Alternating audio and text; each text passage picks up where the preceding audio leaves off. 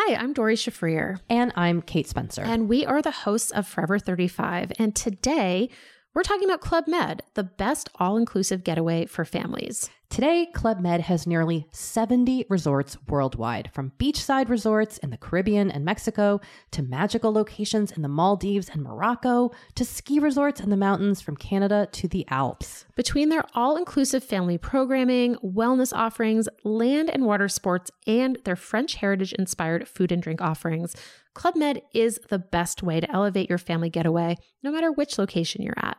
To learn more, visit clubmed.us.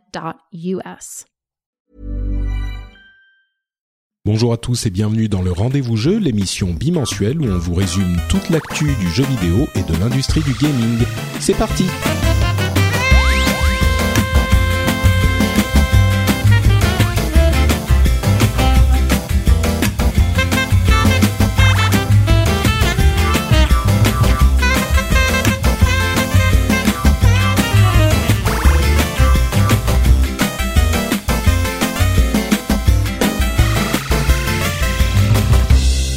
à tous et bienvenue sur le rendez-vous jeu, l'émission où on vous résume toute l'actu du jeu vidéo, euh, console, PC même mobile parfois un petit peu. Et je suis Patrick Béja, votre animateur, heureux d'être avec vous aujourd'hui. Et on est au cœur de l'été et au cœur de l'été, il n'y a pas forcément énormément d'actu, il y a quelques trucs quand même qui se passent dont on va vous parler. Mais surtout, j'ai l'immense, immense plaisir de re-recevoir l'ami Exerve euh, qui nous rejoint. Et je vais vous expliquer pourquoi dans un instant. Mais avant tout, bonjour Exerve, comment vas-tu? Salut Patrick. Bah écoute, ça, ça, va très bien. Je te remercie de de me consacrer un, un rendez-vous jeu a priori, si j'ai bien suivi. oui, c'est ça. C'est un petit peu ça l'idée. Le programme. Je je te, te remercie d'être avec nous euh, et puis bien sûr on on, euh, on welcome euh, également dans l'émission ton chat melon qui risque de nous faire ses petits commentaires lui aussi. Euh... Ouais, ouais, bah, il a, il a souvent des trucs à dire le chat, donc faut pas, euh, voilà, je, je m'excuse d'avance. Non, non, mais c'est très bien, c'est très bien. Les auditeurs, va, mais euh... on, on, va être très attentif à ces commentaires. Il faut, il faut écouter effectivement euh, ce que disent les chats. Il n'y a pas de raison de pas être inclusif, tu vois, dans nos émissions. Ah ouais, ouais, non, lui, il y a pas de souci. Là, tu vas pouvoir faire de la, de la diversité euh, féline. Il y a pas de problème. bah, c'est parfait. Écoute, on sait que je suis fan. Euh, et ben justement pour expliquer un tout petit peu. Euh, alors bien sûr, je suis toujours heureux de, de recevoir Exerve euh, euh, dans les émissions, mais surtout l'une des raisons pour lesquelles euh, je voulais te t'avoir, c'est que euh, on a on avait déjà eu des discussions animées dans l'émission il y a quelques mois et quelques temps de ça, et on est souvent pas d'accord sur les jeux et sur les qualités des jeux et sur la la, la attitude à adopter face à certains jeux. Et comme l'ont remarqué certains auditeurs, euh, souvent toi t'es es négatif sur des jeux que sur lesquels moi je suis positif, et du coup ça nous met en, en opposition. Et on a des discussions où on n'est pas, bah, comme je le disais, hyper d'accord. Et ce que je me suis dit, qui serait quand même sympa, c'est euh, bah, d'une part de te re-recevoir de toute façon, mais ce qui serait sympa, c'est de savoir justement, plutôt que d'avoir euh, une discussion en opposition permanente, d'avoir un petit peu tes avis sur les jeux que toi tu apprécies et pourquoi tu les apprécies, les trucs que euh, d'autres n'ont peut-être pas euh, vu passer ou vu passer comme ça en, en, en vite fait et qui n'ont pas euh, particulièrement sur lesquels ils sont pas arrêtés et dont ils n'ont pas vu les qualités. Donc ce qu'on va faire, c'est bah, passer rapidement sur les news du moment, et puis après euh, faire une plongée dans le monde merveilleux et particulier d'Exerve euh, et des jeux qu'il a appréciés ces derniers euh, ces derniers mois, on va dire depuis pour 2016 et le début de 2017, quoi. Ça. faudrait que je te présente des gens qui sont encore plus bizarroïdes au niveau de leur goût. Hein. Comme ça, tu vas pouvoir tu sais, faire des paliers. Pour, ouais, euh, pour les gens qui t'écoutent, c'est de, de l'éloignement du rendez-vous jeu tout gentil ouais, à des ça, trucs de plus ça. en plus vénères. non, non, bah écoute, euh, non, on mais fait on va... ça alors. On, ouais, on va on va faire ça. On va commencer d'abord avec euh, avec Exerve. On verra si on peut aller plus loin euh, dans l'étape 2.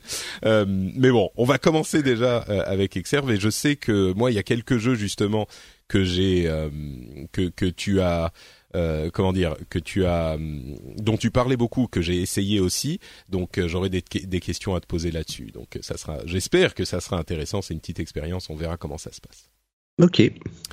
Euh, et donc premier euh, donc première partie, bah, on va parler rapidement donc des, de l'actualité avec euh, d'abord un, une euh, annonce d'un truc qui, qui est presque devenu une blague dans le monde du jeu vidéo, c'est-à-dire des jeux des nouveaux jeux créés par euh, Valve, qui est très très occupé à faire de l'argent sur Steam et dont on se dit parfois qu'ils n'ont plus vraiment le temps ou l'envie de faire des jeux.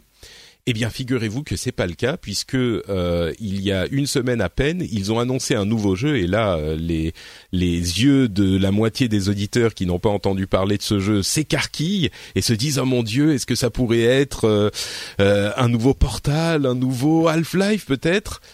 Bon. Non, non, c'est juste une nouvelle machine à fric. Alors c'est un c'est un jeu de cartes à collectionner qui s'appelle Artifact et qui est basé sur Dota 2 donc sur les les personnages de Dota 2. On a très très très très peu d'informations. En gros, je vous ai donné toutes les informations qu'on a. Donc euh, on sait pas du tout comment ça va marcher. On sait qu'il va y avoir genre certains éléments de gameplay de Dota euh, qui seront repris, genre les lanes, les trucs comme ça. Mais mais c'est tout ce qu'on sait. Euh, on n'a ni graphisme, ni bande annonce, ni rien du tout. Donc euh, voilà, c'est c'est tu, tu dis c'est c'est vraiment machine afrique. Euh, ah bah ouais, Steam. Enfin moi je voilà, je suis un gros critique de Steam et euh, parce que je suis désolé voilà, tu vois, c'était pour c'était pour aller dans le sens de ce que de ton intro. Il hein, faut bien que je sois négatif à un moment donné.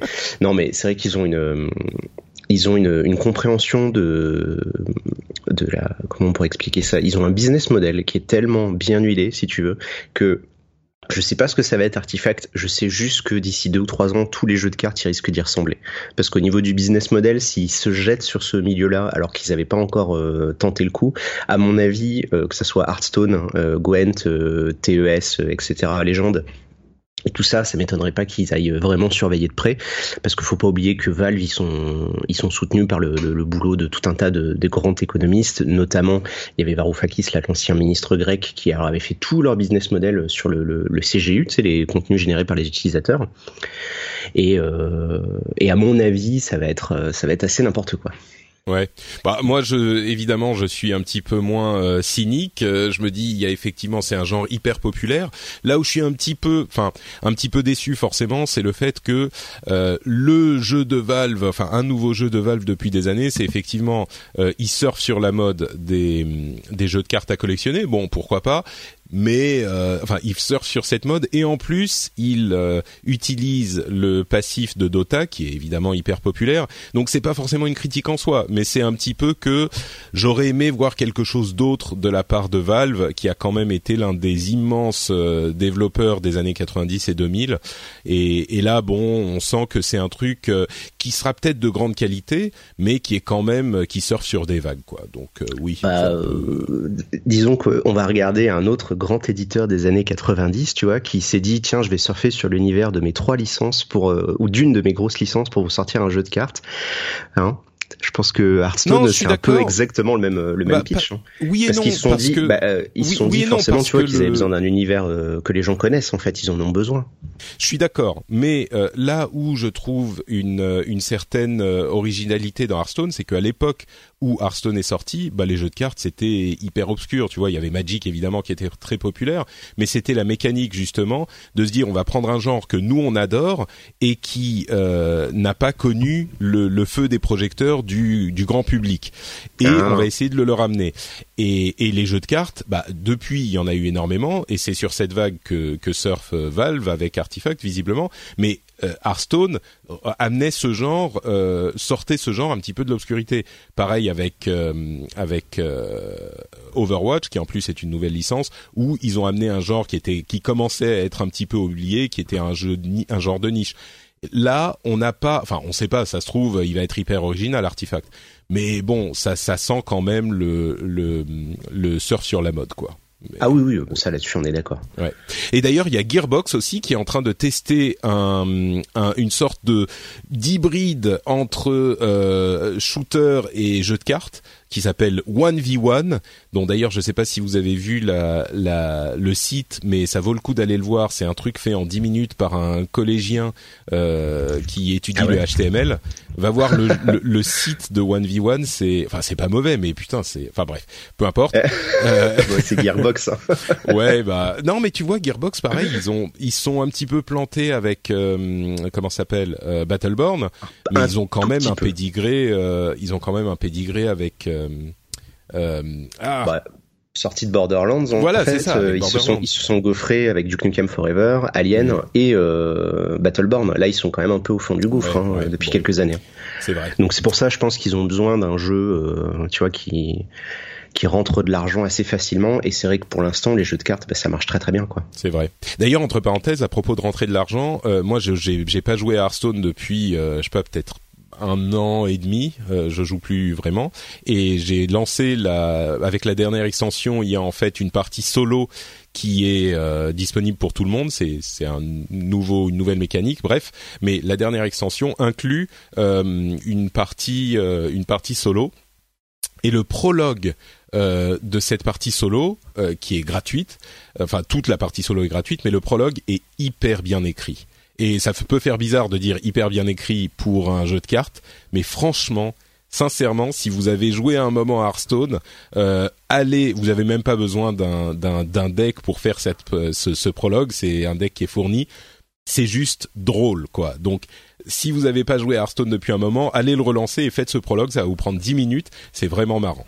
Et, et, je pense que même toi, euh, Benoît, ça te ça ah ben euh, moi j'étais. Euh, tu te rappelles, on avait discuté. Euh, je crois que la toute première fois, on avait parlé d'une BlizzCon tous les deux. La première fois mhm. que j'étais venu et moi je connaissais pas trop Hearthstone et du coup j'y avais joué et j'y avais passé en fait avec ma compagne, on y a passé pas mal de temps et bon on a lâché parce qu'au bout d'un moment ça devenait vraiment trop trop intensif. Mais non non c'était un jeu très cool. Hein. moi j'en garde un très bon souvenir. Mais mais au-delà du jeu, moi ce que je veux dire c'est que l'écriture de cette de ce prologue, je pense t'amuserait pas mal. Au-delà même du jeu de cartes en lui même qui est marrant avec qui intègre les mécaniques à l'histoire. Enfin, c'est c'est particulier. Faut faut vraiment aller le voir. Moi, je le recommande vraiment euh, à, à, tout le monde pour le l'écriture. C'est tout bête, mais dans dans ce prologue, c'est l'écriture qui est drôle, quoi.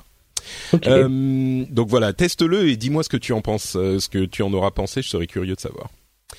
Euh, alors, donc ensuite, euh, autre petite news, c'est les, mm, les, les apps. Euh, alors, il y a Discord qui intègre le, le chat euh, vidéo et audio avec du screen sharing pour une partie de ses utilisateurs, mais ils vont l'étendre ils vont l'étendre à tout le monde une fois que ça sera testé. Euh, donc Discord qui continue de, d'étendre sa dominance euh, euh, sur les les, les services de communication hors de jeu.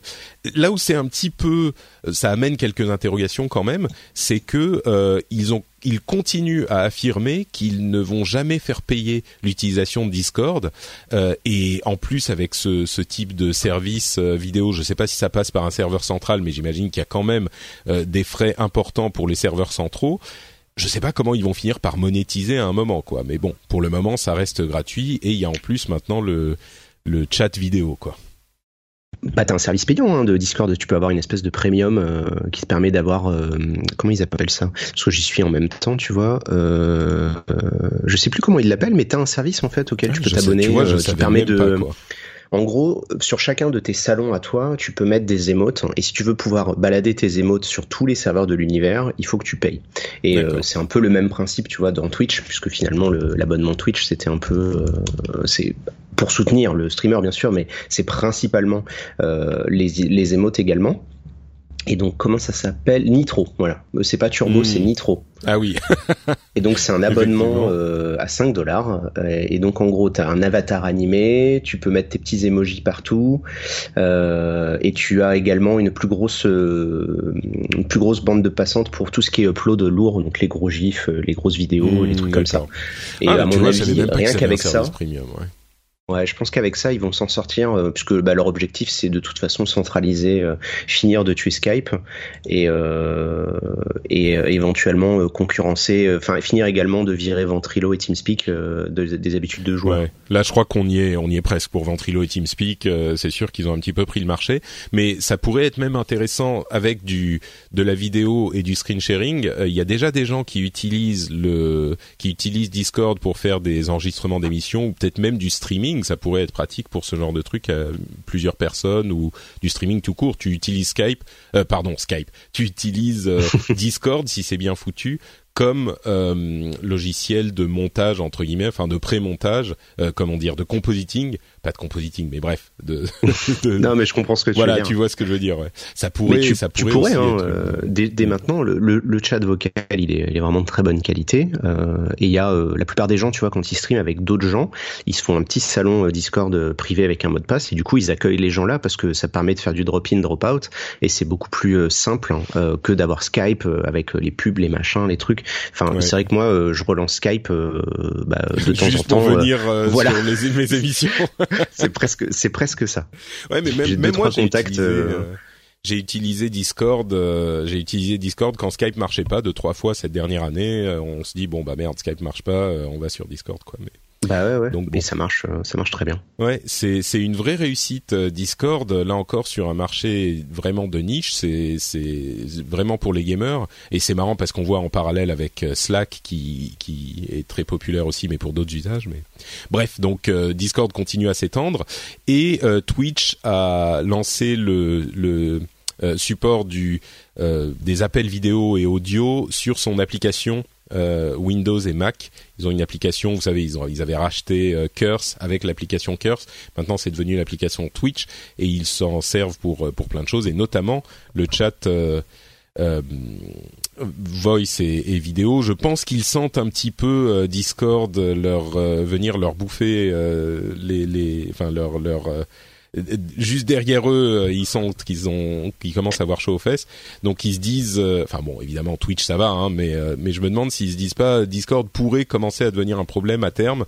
Donc on va faire un petit peu le même type de truc pour permettre de la gestion des communautés de cette manière, quoi bah, tu sens le, tu vois le, on va dire la, la mise sous perfusion euh, progressive de, de la culture Amazon parce qu'ils essayent de centraliser en fait tout quoi. C'est-à-dire que maintenant, mm. quand tu es sur Twitch, ils ont réussi petit à petit à éloigner PayPal euh, pour les dons et les trucs comme ça via les bits et via le l'achat affilié de jeux sur la plateforme. Euh, et maintenant, ils veulent aussi que les gens qui utilisent le streaming, tu vois, bêtement avec leur API, ils vont pouvoir faire en sorte que euh, les gens qui utilisent Twitch et qui streament via leur appli ou qui utilisent utilisent leur appli pour discuter avec d'autres gens et tout, ils aient des petits bonus par rapport à ceux de Discord et c'est bon, ils vont gagner quoi. Ouais, c'est possible. Ouais. Effectivement, ça va être, en tout cas, là, ça va être tout simple. Hein. Ouais, bon, je suis pas, je suis pas certain que ça soit, euh, ça soit déjà euh, garanti. Mais c'est sûr que bon, euh, Twitch hein, et Amazon ont un avantage énorme. Mais on a vu parfois des, des exemples de, de petits développeurs justement qui réussissaient à avoir, à se faire une place et à, de par leur indépendance à réussir à rester en place. Mais bon, c'est sûr que c'est difficile de résister face à un mastodonte comme, comme Twitch slash Amazon. Euh, bah après, ce qu'ils auront pour eux, Discord, euh, pardon, je suis oui, non, c'est que comme euh, c'est pas tu vois c'est pas comme IRC ils ont pas fait le truc avec des salons globaux euh, c'est des salons que tu crées. Euh, ils auront toujours les petites communautés qui veulent être tranquilles entre eux à 5 6 personnes grand max. Mm. et mine de rien c'est des personnes qui sont susceptibles de prendre des abos donc enfin moi je m'inquiète pas pour Discord c'est juste que tu vois je connaissais pas l'existence de l'appli Twitch mais je, je comprends tout à fait la logique derrière. C'est sûr ouais euh, et puis dernière news, euh, c'est l'intelligence artificielle qui commence à s'immiscer dans le monde du gaming, avec notamment euh, OpenAI qui est un, un ah, qui, est-ce qui fait déjà OpenAI? Je sais plus. C'est pas Elon Musk ou un truc comme ça? Bref, enfin bref, OpenAI a développé un bot qui a battu un joueur pro de Dota. pour ceux qui connaissent Dota, enfin Dota 2, c'est Dendi.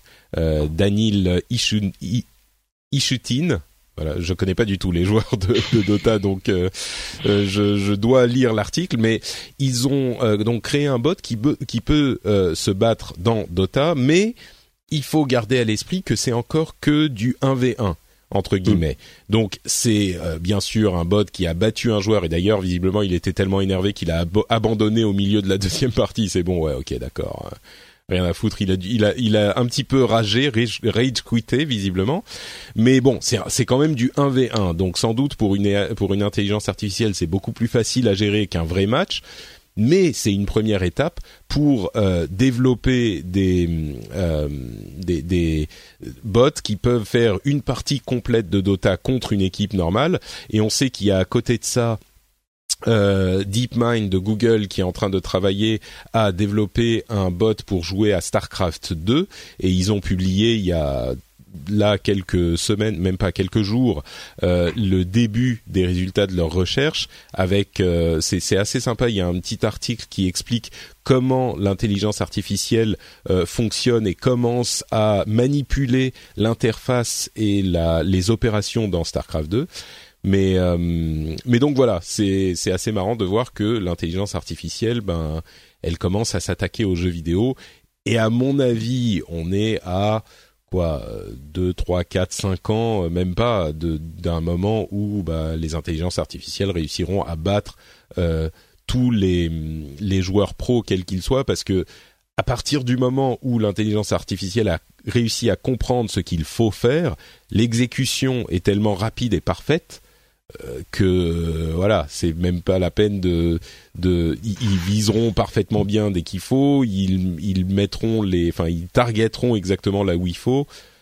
Je pense que euh, on n'est pas si loin d'un moment où les les ordinateurs vont battre tout le monde au au moins à ces jeux vidéo là auxquels ils s'intéressent quoi.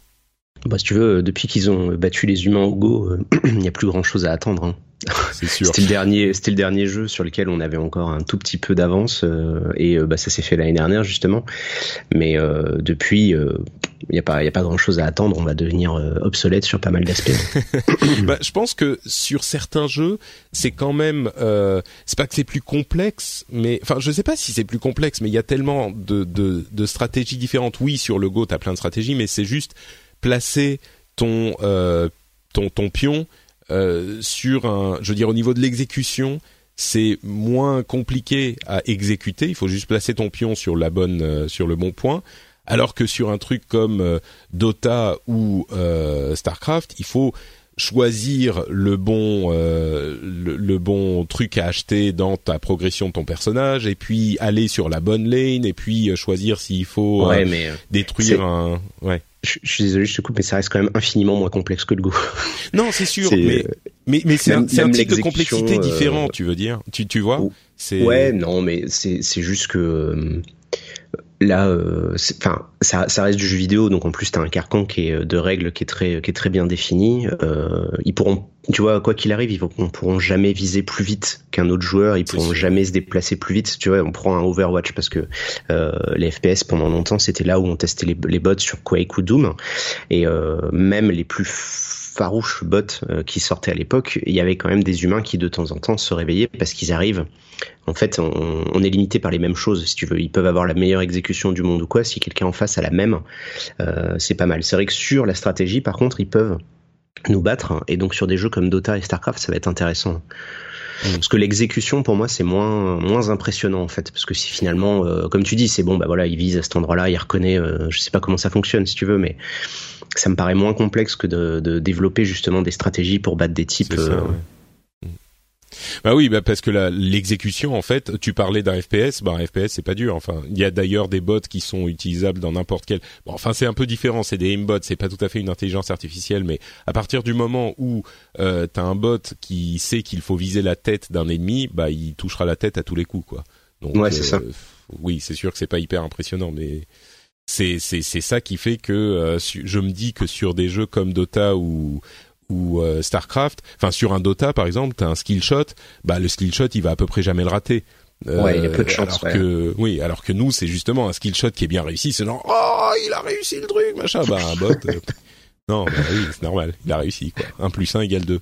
Euh, donc voilà, bref, pour l'intelligence artificielle, c'est le début de la fin pour nous euh, dans les dans les jeux vidéo aussi. Ça veut pas dire qu'on pourra pas euh, s'amuser, nous, entre humains, entre pauvres humains, euh, à essayer de nous battre les uns les autres pendant que nos nos intelligences artificielles maîtresses nous regarderont avec un peu de dédain.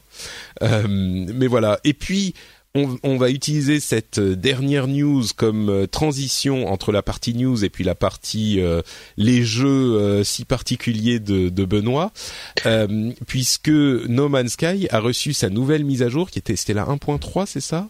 Bref, je sais plus, ouais, c'est ça, euh, qui est énorme, euh, qui ajoute énormément de, une, enfin, une vraie partie narrative, qui a mis, enfin, moi j'ai joué à No Man's Sky quand il est sorti, j'ai joué un petit peu, j'ai trouvé, bref, on va pas refaire le, le, le la description slash procès de No Man's Sky, mais il a continué à être développé, il y a eu plein de contenu qui est arrivé en plus, euh, et toi j'ai vu donc passer sur Twitter que tu avais euh, essayé cette dernière mise à jour et que tu avais assez apprécié, est-ce que tu peux nous en dire deux mots? Ah bah oui, oui. Euh, de toute façon, euh, moi, No Man's Sky, dès la sortie, j'avais trouvé ça cool. Hein, j'aurai l'occasion d'en reparler euh, tout à l'heure. Mhm. Et donc, ouais, bah là, depuis la sortie, donc c'était il y a un an, hein, parce que c'est sorti en août 2016. tous les quatre mois, ils nous ont sorti une mise à jour. Donc là, c'est la troisième. Bah, ça, ça, change vraiment profondément le jeu. Donc, j'ai pas encore toutes les implications, parce que j'ai dû recommencer une partie, parce que ça change tellement de trucs que c'est quand même conseillé ça change ne serait-ce que la génération toutes les planètes sont transformées. Euh, si tu étais sur une planète euh, super belle, euh, ça vient un caillou dégueulasse maintenant. Donc bon, de toute façon, c'est recommandé de, de, repartir de zéro. et donc, bah, ce que je disais rapido hier sur Twitter, c'est qu'ils ont, ils donnent un, ils te donnent envie en fait d'explorer parce que ce qui, ce qui était reproché, je pense, par beaucoup de gens à la sortie, c'était que bon, bah aller au centre de la galaxie en soi, certes, c'est un objectif, mais on n'a pas de, on n'a pas d'incentive à y aller. On n'a pas de carotte qui nous pousse à aller vers ce truc-là. Euh, contrairement à des jeux plus classiques. Et là, en fait, ils ont rajouté bah, toute une narration qui a priori euh, se met sur une trentaine d'heures. Je peux pas encore te confirmer si c'est le cas ou pas. J'ai fait que trois heures dessus. Euh, et qui donne en fait un, un, sens, qui te crée une espèce de, qui fait un folklore en fait autour de tout cet univers, cette galaxie, de comprendre qu'est-ce qui se passe. Euh, c'est un et il t'explique aussi les limitations du jeu, c'est-à-dire qu'ils vont t'expliquer par cette narration pourquoi euh, il y a que trois espèces, pourquoi les PNJ se déplacent pas par eux-mêmes, etc., etc. Donc en fait, ils vont te donner euh, un petit peu. Un... Ça donne un sens à. Ouais, à tout ce que tu fais. Voilà, mm. ça donne un sens à leur galaxie. En plus de ça, ça fait suite à, à un ARG, donc ils avaient fait fait un peu de teasing. Ils avaient embauché une boîte là pour faire un ARG euh, qui s'est étendu sur un ou deux mois euh, pour justement faire une espèce d'origine story de cette mise à jour où c'était les joueurs qui allaient euh, grâce à des puzzles, des machins, des photos qu'on a dû envoyer. À un moment, il fallait envoyer des photos de, cloches d'église, des conneries comme ça. petit à petit, en fait, on a on a découvert un petit peu cette cette origin story et boum, ça débarque là et c'est vraiment cool. De toute façon, là, moi, j'ai re-regardé tous les trailers de d'annonce du jeu, hein, les fameux trailers mhm. mensongers machin le jeu, il est à 90% identique à ce qu'ils avaient annoncé à l'époque. Il est juste sorti un an trop tôt, quoi. Ah d'accord. Donc maintenant, il est, euh, on arrive à un niveau qui est comparable à à ce qu'ils avaient euh, au, trailer en question. De, le dernier truc qui manque, c'est le euh, le fait que les animaux soient encore assez cons euh, et qu'il n'y ait pas vraiment. c'est ce que j'allais te demander, ouais. Il n'y a pas encore une vie, tu vois, au niveau des animaux. Ils vont pas chercher un point d'eau, ils vont pas chercher à se nourrir, ils vont pas se battre entre eux. Il n'y a pas vraiment d'interaction entre les animaux, mais tout le reste, au niveau de l'exploration, du craft, de la construction, parce que tu peux te faire tes propres bases, tes propres véhicules. maintenant, ils ont débloqué un système de portail à la Stargate. tu as un alphabet à et quand tu connais l'adresse, bah, tu peux aller te balader à des points de la galaxie euh, autant que tu veux, les sauvegarder, euh, les partager avec les autres joueurs. Ils ont commencé à inclure justement un mode multi light, hein, très très light, puisque tu ne fais que croiser euh, des petites boules de lumière qui sont d'autres joueurs et tu peux vite fait interagir avec elles. Mais c'est pas encore un mode, c'est pas encore Line si tu veux. Mais voilà, bah, petit à petit, ils sont en train de, se rapprocher de ce qu'ils voulaient faire. et là, le jeu, bah, je pense que beaucoup de gens, euh, voilà, de toute façon, il refonctionne à fond, hein, parce qu'il est en promo évidemment sur Steam, GOG, Humble Bundle, euh, Play 4 et tout. Et euh, pas mal de gens sont en train de se faire mettre, et globalement, tu le vois sur Steam, toutes les, on est passé de, tu sais, au niveau des, euh, des tests utilisateurs, on est passé de variable à mauvais, et maintenant c'est que du positif quasiment. D'accord. Ah, c'est cool. ouais, ouais, non, le jeu se bonifie massif. Enfin, c'est violent. Hein. Là, cette mise à jour, elle est vraiment énorme. Hein. J'aurais du mal mm. à te tout résumer. Hein. Euh, du coup, euh, question, le truc qui était un petit peu décevant euh, quand il, quand le jeu est sorti, ça a peut-être été déjà rajouté ou peut-être dans cette mise à jour, mais est-ce que tu peux effectivement trouver les les planètes que d'autres personnes ont explorées en voyant ce qu'ils ont fait sur cette planète ou en découvrant des messages qu'ils ont laissés ou ce genre de truc ou toujours pas? Ouais, euh, oui et non. C'est-à-dire qu'en gros, as, euh, depuis là, ils ont rajouté un système de base. Donc, tu as des zones spécifiques sur chaque planète euh, qui sont définies par une espèce de sphère dans laquelle les gens peuvent construire. Et mhm. tu as une option pour partager ta base. Ce qui fait que si quelqu'un te file l'adresse de sa planète, euh, tu peux très bien aller à cet endroit-là et utiliser sa base. Euh, et maintenant, si le joueur est présent dans sa base, bah, tu verras une petite boule de lumière et tu vas pouvoir discuter avec lui parce qu'il y a un système de voice chat qui est intégré au jeu maintenant.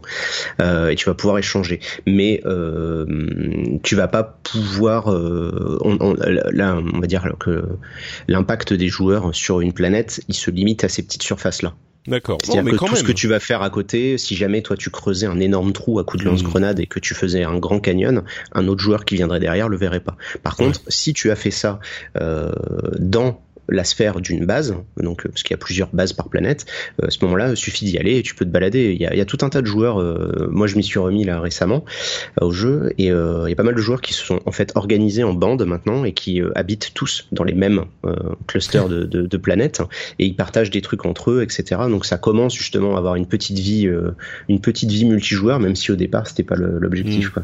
Ben, je crois qu'effectivement l'idée que on pourrait explorer toutes les planètes, enfin toute la planète euh, que quelqu'un a modifié, c'était euh, je comprends le fantasme, mais c'est un peu ambitieux quand même, parce que t'imagines la quantité de données qu'il faut stocker sur les milliards de planètes qu'il y a avec euh, chaque morceau de sable, enfin grain de sable que tu as déplacé, j'exagère, mais à bah, peine. Bah, bon, je comprends que ça, soit pas possible. Du coup, le fait au moins que tu puisses constater qu'il y a quelqu'un qui est passé quelque part, même avec ses zones spécifiques et les bases euh, les bases en question, c'est pour moi c'est déjà quelque chose quoi. Bon, ah peut-être que je le relancerai euh, à un moment pour voir ce que ça donne effectivement. Et c'est presque salvateur qu'il faille recommencer depuis le début parce qu'il y a plein de gens je pense qui n'ont pas joué depuis qu'il est sorti il y a un an et qui se disent mais enfin de toute façon je sais même plus euh, où ah j'étais ce que je faisais si t'as pas rejoué aux deux mises à jour qu'il y a eu entre les deux et que t'as une sauvegarde de l'époque, c'est même pas la peine. Il faut recommencer parce que il y a tellement de choses qui ont été changées, de systèmes qui ont été rajoutés, etc. C'est plus le même jeu, quoi. Hmm, euh, c'est trop gros euh, comme différence pour euh, pouvoir se dire ah bah tiens je vais repartir de là. ça veut plus rien dire en fait. D'accord. Ok, bon bah écoute, euh, merci beaucoup pour ce petit topo sur euh, l'évolution de No Man's Sky. Et bah maintenant, euh, lançons-nous dans les jeux d'Exerve. donc comme je le disais en début d'émission, l'idée ça va être que tu nous parles des jeux qui t'ont toi marqué, qui t'ont intéressé sur ces derniers. bon, enfin on est remonté à 2016, je vois dans ta liste. Mais, c'est parce que tu m'avais noté ça dans, dans le message Twitter. Hein, je, oui, oui, c'est vrai, c'est vrai. C'est pour ça que je m'étais dit bon, ça fait un peu loin. Si tu veux, on peut s'arrêter à 2017, ça me va très bien.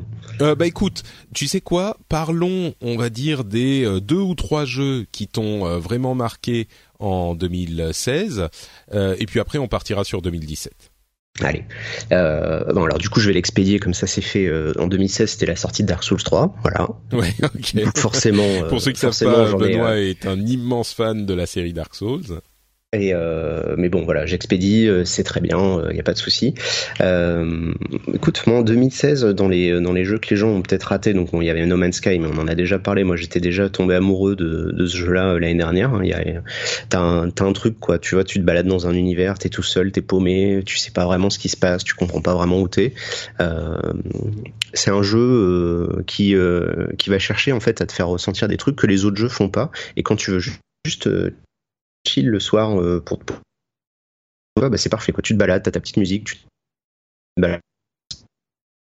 Ça reste un de mes coups. Ah, allô ça, ça coupe un petit peu là. Ouais, tu m'entends? Oui, j'ai eu un petit moment ah, de, bah, Je sais pas. Euh. Non, non, c'est juste, euh, il doit y avoir le wifi qui fait des siennes, c'est pas grave. là, c'est bon, continue donc. Ah, et euh, voilà, bon pour No Man's Sky. Sinon, deux jeux vraiment moi qui m'avaient marqué l'année dernière, c'était qui sont sortis en même temps. C'était Inside, euh, le nouveau projet de, du studio derrière Limbo. Euh, je sais pas si tu avais fait Limbo à l'époque, ça fait partie de ces grands jeux indés aujourd'hui euh, très connus, qui étaient tout en noir et blanc. Oui, oui, bien sûr. Je perdu complètement. Ah, ah non, je croyais. Non, je suis là. Je, c'est juste que je, c'est juste que je, je, je ne disais rien. J'écoutais avec attention ce que tu, ce que tu nous disais. Oui, oui, Inside, j'en ai même euh, beaucoup parlé dans l'émission. Je l'avais trouvé, euh, je l'avais trouvé incroyable. Effectivement, Inside, c'était une ah, bah, des vois, grosses surprises. retrouver, euh, ah oui oui non là c'est ça effectivement c'était l'un des jeux euh, indés qui m'avait marqué l'année dernière euh, et oui si les auditeurs l'ont pas fait mais alors tiens justement euh, qu'on qu'on ne qu'on ne passe pas trop de temps sur chaque truc mais euh, euh, toi pourquoi il t'a tellement marqué Inside? Euh, alors un aspect très euh, très technique, mais euh, c'est les animations. Mm. à, à, ce jour, j'ai encore vu aucun jeu aussi bien animé. je non, j'en ai pas vu en fait. Donc ça c'est vraiment euh, c'est vraiment impressionnant. Enfin quand tu voilà quand tu regardes les jeux vidéo avec un œil un peu technique, euh, tu euh, tu peux que être vraiment bluffé par ce qu'ils ont fait. Et après ben c'est sur le c'est sur la narration tout simplement le l'histoire de ce que tu vis. Autant Limbo je l'avais trouvé assez quelconque et je trouvais qu'ils avaient pas grand chose à dire. autant là Inside il y a il y a vraiment tout un propos. C'est tout tout ce qu'ils ont développé en arrière-plan parce que tu bah, si tu l'as fait, il joue beaucoup sur l'arrière-plan. Il se passe beaucoup de choses justement au second, troisième arrière-plan. Euh, ce que tu fais toi au premier plan n'est pas forcément euh, le ce que ce sur quoi tu dois vraiment te concentrer. Et, euh, et l'histoire de ce petit bonhomme qu'on suit sur c'est pas long. Hein, moi je crois que je l'ai plié en 3-4 heures, mais ça m'a marqué. Tu vois, je t'en parle encore aujourd'hui. Hmm. C'est euh, très bien amené, c'est très bien rythmé et euh, il y a une montée en fait en puissance qui euh, qui va jusqu'au dénouement et, euh, et pour le coup le jeu vraiment il est il est vraiment magistral au niveau du rythme quoi. C'est vrai que il y a dans la, le type de narration il y a une une manière de faire passer l'histoire qui si on, on, tire un petit peu si si on, on, tire sur les cheveux beaucoup me ferait presque penser à Fury Road euh, je sais pas si tu l'as vu ou si tu l'as aimé ce film, mais ah oui oui, si. Hein. Et, et je sais pas si, et tu vois le, le, la comparaison que je fais parce qu'il y a vraiment ce cette euh, sorte, sorte de tapisserie en fond euh, qui t'explique ce qui se passe dans ce monde-là sans que ça ait besoin d'être dit explicitement ni par les acteurs ni par une narration ni par ce genre de truc. C'est vraiment tu, tu comprends ce qui se passe en regardant autour de toi euh, autour de l'action.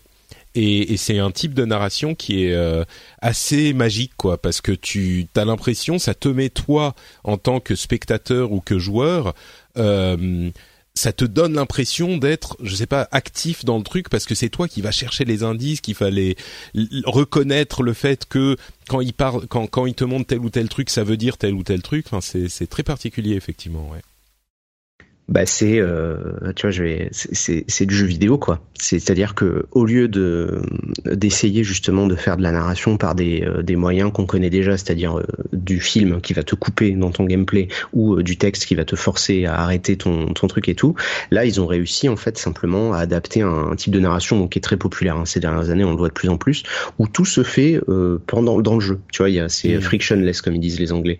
Il y a pas de il y a aucun frottement il y a aucun temps mort. Tu joues et tu découvres les choses pendant que tu es en train de jouer. Et en plus, comme c'est toi l'acteur, bah, du coup, forcément, tu euh, es directement plongé dans cet univers-là. Mmh. Et, euh, et pour ça, euh, autant Limbo, je reconnais voilà qu'il a qu'il a un peu remis, on va dire, le, jeu indé sur les rails. Mais Inside, par contre, c'est vraiment un chef-d'œuvre. Il faut il faut le faire. Si tu l'avais pas conseillé assez l'année dernière, je, je le redis. dès que vous le voyez passer en solde ou pas en solde, allez-y. Ça dure que 3-4 heures, mais c'est c'est vraiment un très très grand jeu vidéo.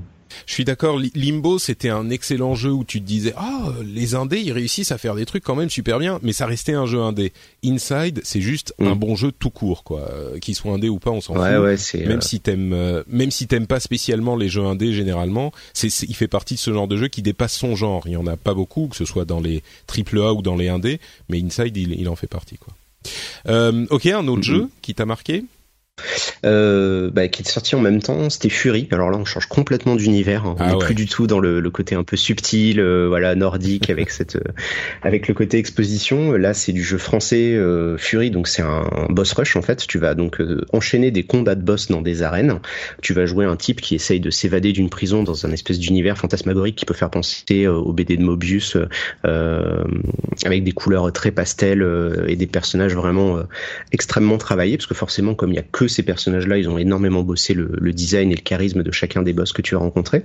C'est fait par The Game Bakers, euh, qui est un studio français, donc ça je l'ai dit tout à l'heure, et c'est vraiment très très bien. C'est euh, moi j'adore les jeux de, c'est un jeu, c'est un beat'em all, donc c'est les jeux style Bayonetta, Devil May Cry, God of War, etc.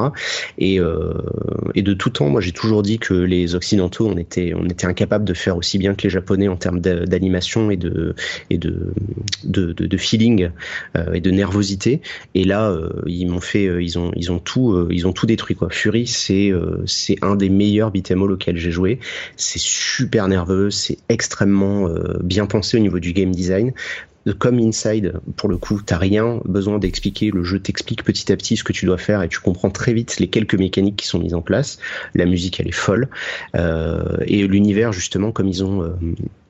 si tu veux, c'est un boss rush, donc tu passes d'une arène à l'autre, mais entre les arènes, ton personnage ne peut que marcher, alors que c'est une brute euh, quand il est en combat. Là, il ne peut que marcher très lentement, et tu découvres en fait les paysages euh, qui passent d'une arène à l'autre. Et, euh, ce, cette cassure entre chaque truc est vraiment cool parce que t'es vraiment à 200% pendant les combats. Et hop, t'arrives un moment très calme avec une petite musique douce qui te permet de découvrir. T'as une petite voix off qui t'explique un petit peu le, le, passif du prochain personnage que tu vas avoir défoncé et qui te qui te prépare un petit peu. Donc en plus ça suit beaucoup si tu veux le, le délire d'un shonen hein, c'est un manga à la Dragon Ball si tu veux pour, pour plus ancien ou Naruto ou quoi. Tu vas avoir le moment du combat puis entre tu vas avoir des moments un peu filler où ils vont t'expliquer ils vont te préparer ils vont commencer à faire monter la sauce en te disant bah le prochain personnage il a fait ci il a fait ça. Et euh, et c'est génial. Vraiment pareil c'est pas un jeu qui est euh, excessivement long euh, qui peut être par contre très difficile euh, si on n'est pas habitué parce que c'est un jeu qui est quand même assez exigeant au niveau des commandes. Faut avoir un très bon sens du timing et du rythme parce que sinon tu vas te prendre un stop euh, assez vite dans le jeu. Les boss commencent à devenir très très vite euh, très énervés. Mais euh, pour les gens qui aiment les jeux un peu d'arcade, un peu nerveux, c'est c'est un bijou quoi. C'est vrai que celui-là aussi, donc, il a tellement fait de bruit, et je sais pas s'il a fait de bruit à l'international, j'ai l'impression, mais surtout en France. Si, si, il a, il a cartonné. Hein. Ouais. Et, et, et il a vraiment, enfin, là, je dirais que c'est quand même un jeu, contrairement à Inside, euh, que, que je recommanderais pas aux gens qui aiment pas le genre parce qu'il est tellement dur euh, quand t'es pas euh, particulièrement habitué à ce type de, de jeu. Euh, au boss rush, forcément c'est dur parce que t'as que les boss, donc il euh, y a pas de y a pas de remplissage quoi. C'est que les combats de boss et euh, enfin c'est genre entre bullet hell et et, et hum, comment dire Enfin, bah, c'est presque du jeu de rythme hein. par moment. Euh, c'est aussi exigeant qu'un jeu de rythme parce que si tu rates un, un contre ou une esquive ou quoi, c'est foutu quoi. Tu, tu te fais défoncer. Euh, et, il faut que tu comprennes les différentes phases des boss et ce qu'ils font dans chaque phase. Et euh, si tu réussis pas à faire ton exécution, alors il y a des différents coups. T'as des, des, enfin des coups d'épée de mêlée. T'as des trucs de à distance. T'as des, des, des pas des roulades, mais enfin tu peux rusher d'un côté à l'autre et si tu fais pas ce qu'il faut au bon moment, bah t'es mort. Donc euh, c'est enfin c'est pas que tu meurs en un coup, mais c'est c'est quand même la difficulté est hyper importante. Mais par contre, au niveau enfin au niveau design, au niveau feeling, tu sens l'inspiration. Tu parlais de shonen, effectivement, il y a énormément de ça. Il y a tu tu sens euh, cet amour très particulier qu'ont les Français pour la culture japonaise dans ce jeu, je trouve. C'est vraiment ah tu sens qu'ils ont ingéré le truc et, et, et c'est assez rare ailleurs. Il y a des, des communautés de fans de, de, japonaiserie un petit peu partout dans le monde, mais en France, on a un amour pour ça. Euh, Peut-être, euh, on, on, pourrait même dire que ça a été provoqué par le club Dorothée à l'époque, mais il y a toute cette génération qui très, a très certainement. Mais ouais, c'est ça. Et, et qui a, il y a toute cette génération qui a vraiment grandi avec, qui aujourd'hui a, bah, comme je disais, ingéré, digéré le truc et l'a intégré dans son processus de développement et qui en même temps, tu parlais de Moebius, euh, a ses influences occidentales aussi. Et Fury, c'est un exemple euh, assez, euh, enfin, resplendissant de ce que ça peut donner quand ils se, quand, quand ils essayent de faire un truc à leur sauce, quoi. Effectivement. je, pour te dire à quel point, à quel point c'est également une réussite, c'est que c'est un jeu que tu peux faire les yeux fermés. Fury, en fait, t'as pas besoin euh, de regarder ce qui se passe à l'écran. Les, euh, les, les cues sonores sont tellement bien faits, bien pensés que quand t'as l'habitude, tu regardes presque plus l'écran, tu joues que à l'oreille. Et, euh, et c'est ça qui est génial, c'est qu'ils ont réussi en fait à mélanger pas mal de genres. Et le beat'em all, dans l'essence, si tu veux, les, les jeux à la Devil May Cry, etc., c'est des jeux de rythme en fait. C'est des jeux de rythme où tu vas devoir en fait gagner contre l'ordinateur. Sauf que ils ont pas le carcan très carré des jeux de rythme, mais plus ça devient difficile, plus en fait tu te rends compte que en poussant le gameplay d'un Devil May Cry à l'extrême, tu te retrouves à être euh, avec la difficulté d'un rock band en niveau max, tu vois. Euh, et donc eux, ils ont complètement compris ça et ils l'ont appliqué dès le début, mais avec euh, une, une, progression. Euh, bon, toi tu dis que tu trouves le jeu est difficile, mais c'est vrai que moi je m'attaque toujours à des jeux difficiles, donc je j'ai pas senti ça. Mais euh, ouais, j'imagine que pour quelqu'un qui découvre complètement le genre, je suis d'accord avec toi, il faut surtout pas commencer par Fury. Euh, Faites-vous quelques Devil May Cry, euh, des Bayonetta en mode facile ou des choses comme ça. Mais Fury, par contre, voilà, quand on apprécie, c'est c'est un truc qu'il faut absolument pas rater, quoi. Ouais. Bon, un, troisième pour 2016 et puis on avance sur 2017. Euh, un troisième, de quoi je pourrais parler euh, Eh ben, écoute, je vais pas être original, mais je vais, euh, je vais retenir The Witness qui m'avait pas mal fasciné en début d'année dernière, euh, parce que ça m'avait, euh, ça m'avait bien bloqué, ça m'avait euh, bouffé le cerveau ce jeu pendant les quelques jours sur lesquels j'étais dessus, parce que j'arrêtais pas après. tu sais, The Witness, ça, ça c'est un jeu de puzzle, donc en fait, tu te balades sur une île, c'est complètement ouvert, tu peux aller résoudre les puzzles dans n'importe quel ordre, sauf que le jeu est fait de telle manière que tu vas apprendre petit à petit les règles du jeu, toujours sans aucune narration. Euh, tu vas simplement comprendre en débloquant un puzzle, il va t'expliquer une mécanique et ainsi de suite. Et, euh, ce qui est terrible, c'est qu'après, en fait, le jeu euh, a une telle influence sur toi que moi, je commençais à avoir des puzzles de The Witness dans la rue et j'essayais de les résoudre. Et, je sais qu'on est plein à avoir eu ce, ce problème-là parce que le, jeu utilise aussi des anamorphoses au bout d'un moment, et, euh, et, quand tu commences à comprendre la complexité de ce truc, c'est un, euh, c'est assez impressionnant. Alors c'est un jeu, c'est rigolo The Witness, puis il y a pas mal de gens qui l'ont trouvé très pédant, très condescendant, parce que c'est vrai que c'est une espèce de démonstration de force. Euh, T'as Jonathan Blow qui, pas... Oui, voilà, c'est Jonathan Blow, euh, donc le développeur de de Braid, de Braid euh, qui est un type euh, un petit peu, enfin c'est un petit peu la version euh, comment dire, j'allais dire la version authentique ou ou moins décevante de Phil Fish, c'est-à-dire que c'est un indé torturé qui est vraiment qui, qui, qui est perdu dans son art de jeu vidéo, sauf que lui il fait des trucs et il fait des trucs efficaces et il continue quoi, mais Enfin bon, bref, ça c'est, c'est, je pars sur une tangente qui est, qui n'a, qui n'a pas forcément grand chose à voir avec le jeu. Mais... Hein. non, je suis d'accord, mais mais Phil Fish reste une diva aussi. Alors que le Jonathan Blow, tu vois, il est torturé, mais il est torturé par son art. Il est pas torturé par son sa grandeur. Donc euh... ouais, c'est ça. C'est vraiment un type qui est, qui est habité quoi. Ça se ressent dans son jeu et c'est vrai que t'es tellement, euh, c'est tellement oppressant cette envie euh, qu'il a euh, que pour certaines personnes, été ressenti comme une espèce d'agression, tu vois, de, mm. de, condescendance, de tiens regarde, je t'impose, regarde comme je suis plus intelligent que toi. alors qu'en fait pas du tout. Il essaye, enfin moi je l'ai pas ressenti comme ça. Il essaye vraiment de pousser les gens à réfléchir sur pas mal de choses. Lui il réfléchit énormément sur son médium. c'est assez incroyable les réflexions qu'il peut avoir. Je suis pas forcément d'accord avec tout ce qu'il raconte, hein, mais euh, tu sens qu'effectivement c'est un type très euh, très fou. Et euh, pour faire une comparaison facile, tu vois, si, tu lis un, tu vois des types un peu foufou de l'époque Oulipo, genre ou un Pérec, tu vois, qui essayait de faire un livre sans lettre E ou quoi que ce soit. Tu mmh. sens que Blo, c'est un peu dans ce délire-là. C'est un type qui vit dans une espèce de contraintes permanentes et qui va essayer de, de faire tout ce qu'il peut dans un univers extrêmement resserré, parce que The Witness finalement c'est tout petit, c'est juste une île, et il a essayé de tirer euh, le maximum de ce qu'il pouvait au niveau visuel, au niveau sonore, au niveau, euh, au niveau sensoriel, etc. de cette petite île, et, euh, et c'est assez fou, quoi. Ouais, c'est vrai que cette comparaison me semble assez assez juste. L'idée que c'est un exercice artistique vraiment où il a essayé de pousser le truc autant qu'il pouvait. ouais, ça me ça me parle pas mal, quoi, effectivement. Voilà, bah, écoute, comme ça, j'aurais parlé que de que de jeux indés. ça sera pas mal pour 2016. Bah c'est bien, mais 2016 c'était le, le, le comment dire, c'était l'entrée et maintenant on va arriver au plat principal. Euh, ah donc 2017, bah on va peut-être pas parler de tout, tout, tous les jeux en question, mais euh, mais vas-y, donc dis-nous les, les jeux qui t'ont marqué et que certains d'entre nous euh, ont peut-être pas forcément vu passer ou de de cette manière euh, qui, qui enfin qui nous ont pas autant plu qu'à toi. donc pour 2017, bah, allons-y. Je suis pas sûr parce que bon 2017 c'est la folie. Hein. Euh, là on est quoi en mois d'août et on a eu euh, une des meilleurs débuts d'année euh, depuis depuis la fin des années 90. on n'a jamais eu de jeu aussi fou. tu vois moi qui tu le trouves négatif d'habitude. Pour moi j'ai jamais je me suis jamais autant éclaté que que ces six derniers mois. J'ai même pas eu le temps de tout faire d'ailleurs.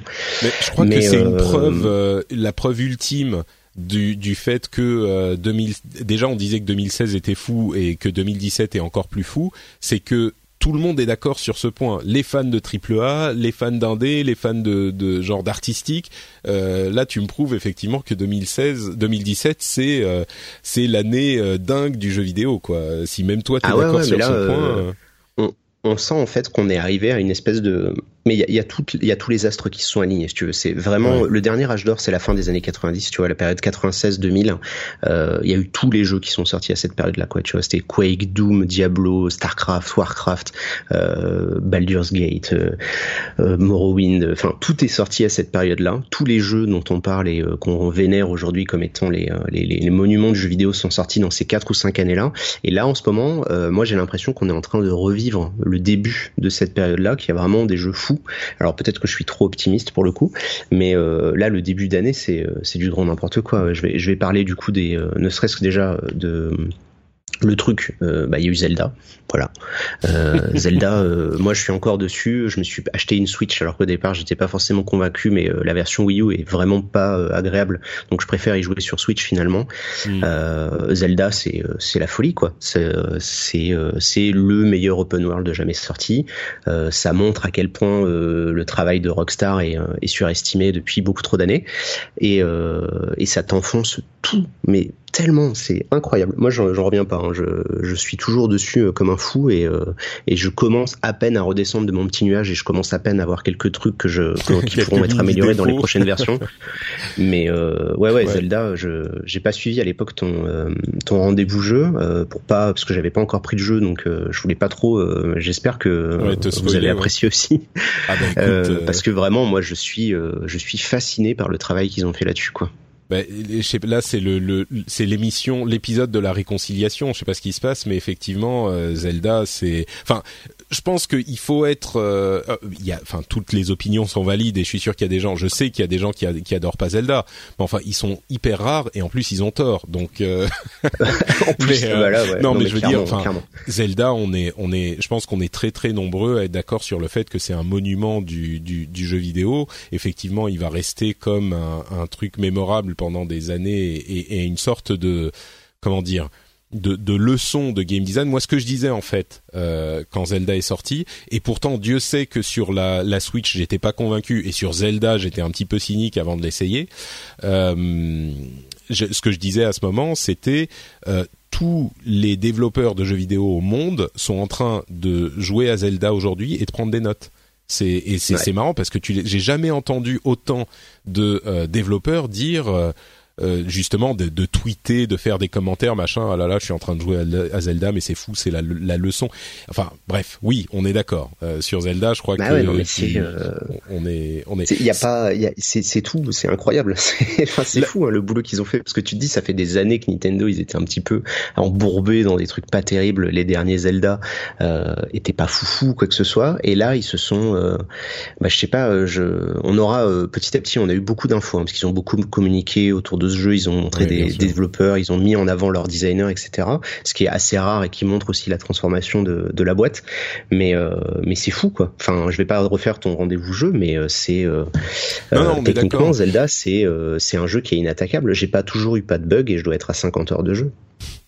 Moi, je serais, disons, pour euh, le principe, je dirais que ta, ta petite pique envers euh, Rockstar me semble pas hyper justifiée parce que c'est un autre type d'open world, tu vois, et tu vas pas forcément y chercher les mêmes choses. Mais ce qui est certain, c'est que euh, il y avait les open world Rockstar et puis un petit peu les open world, les open world Ubi qui étaient en fait des checklists et des, des parcs d'attractions. Et là, Zelda, ils ont complètement réinventé le truc. Et sur ce point, on est on est complètement d'accord.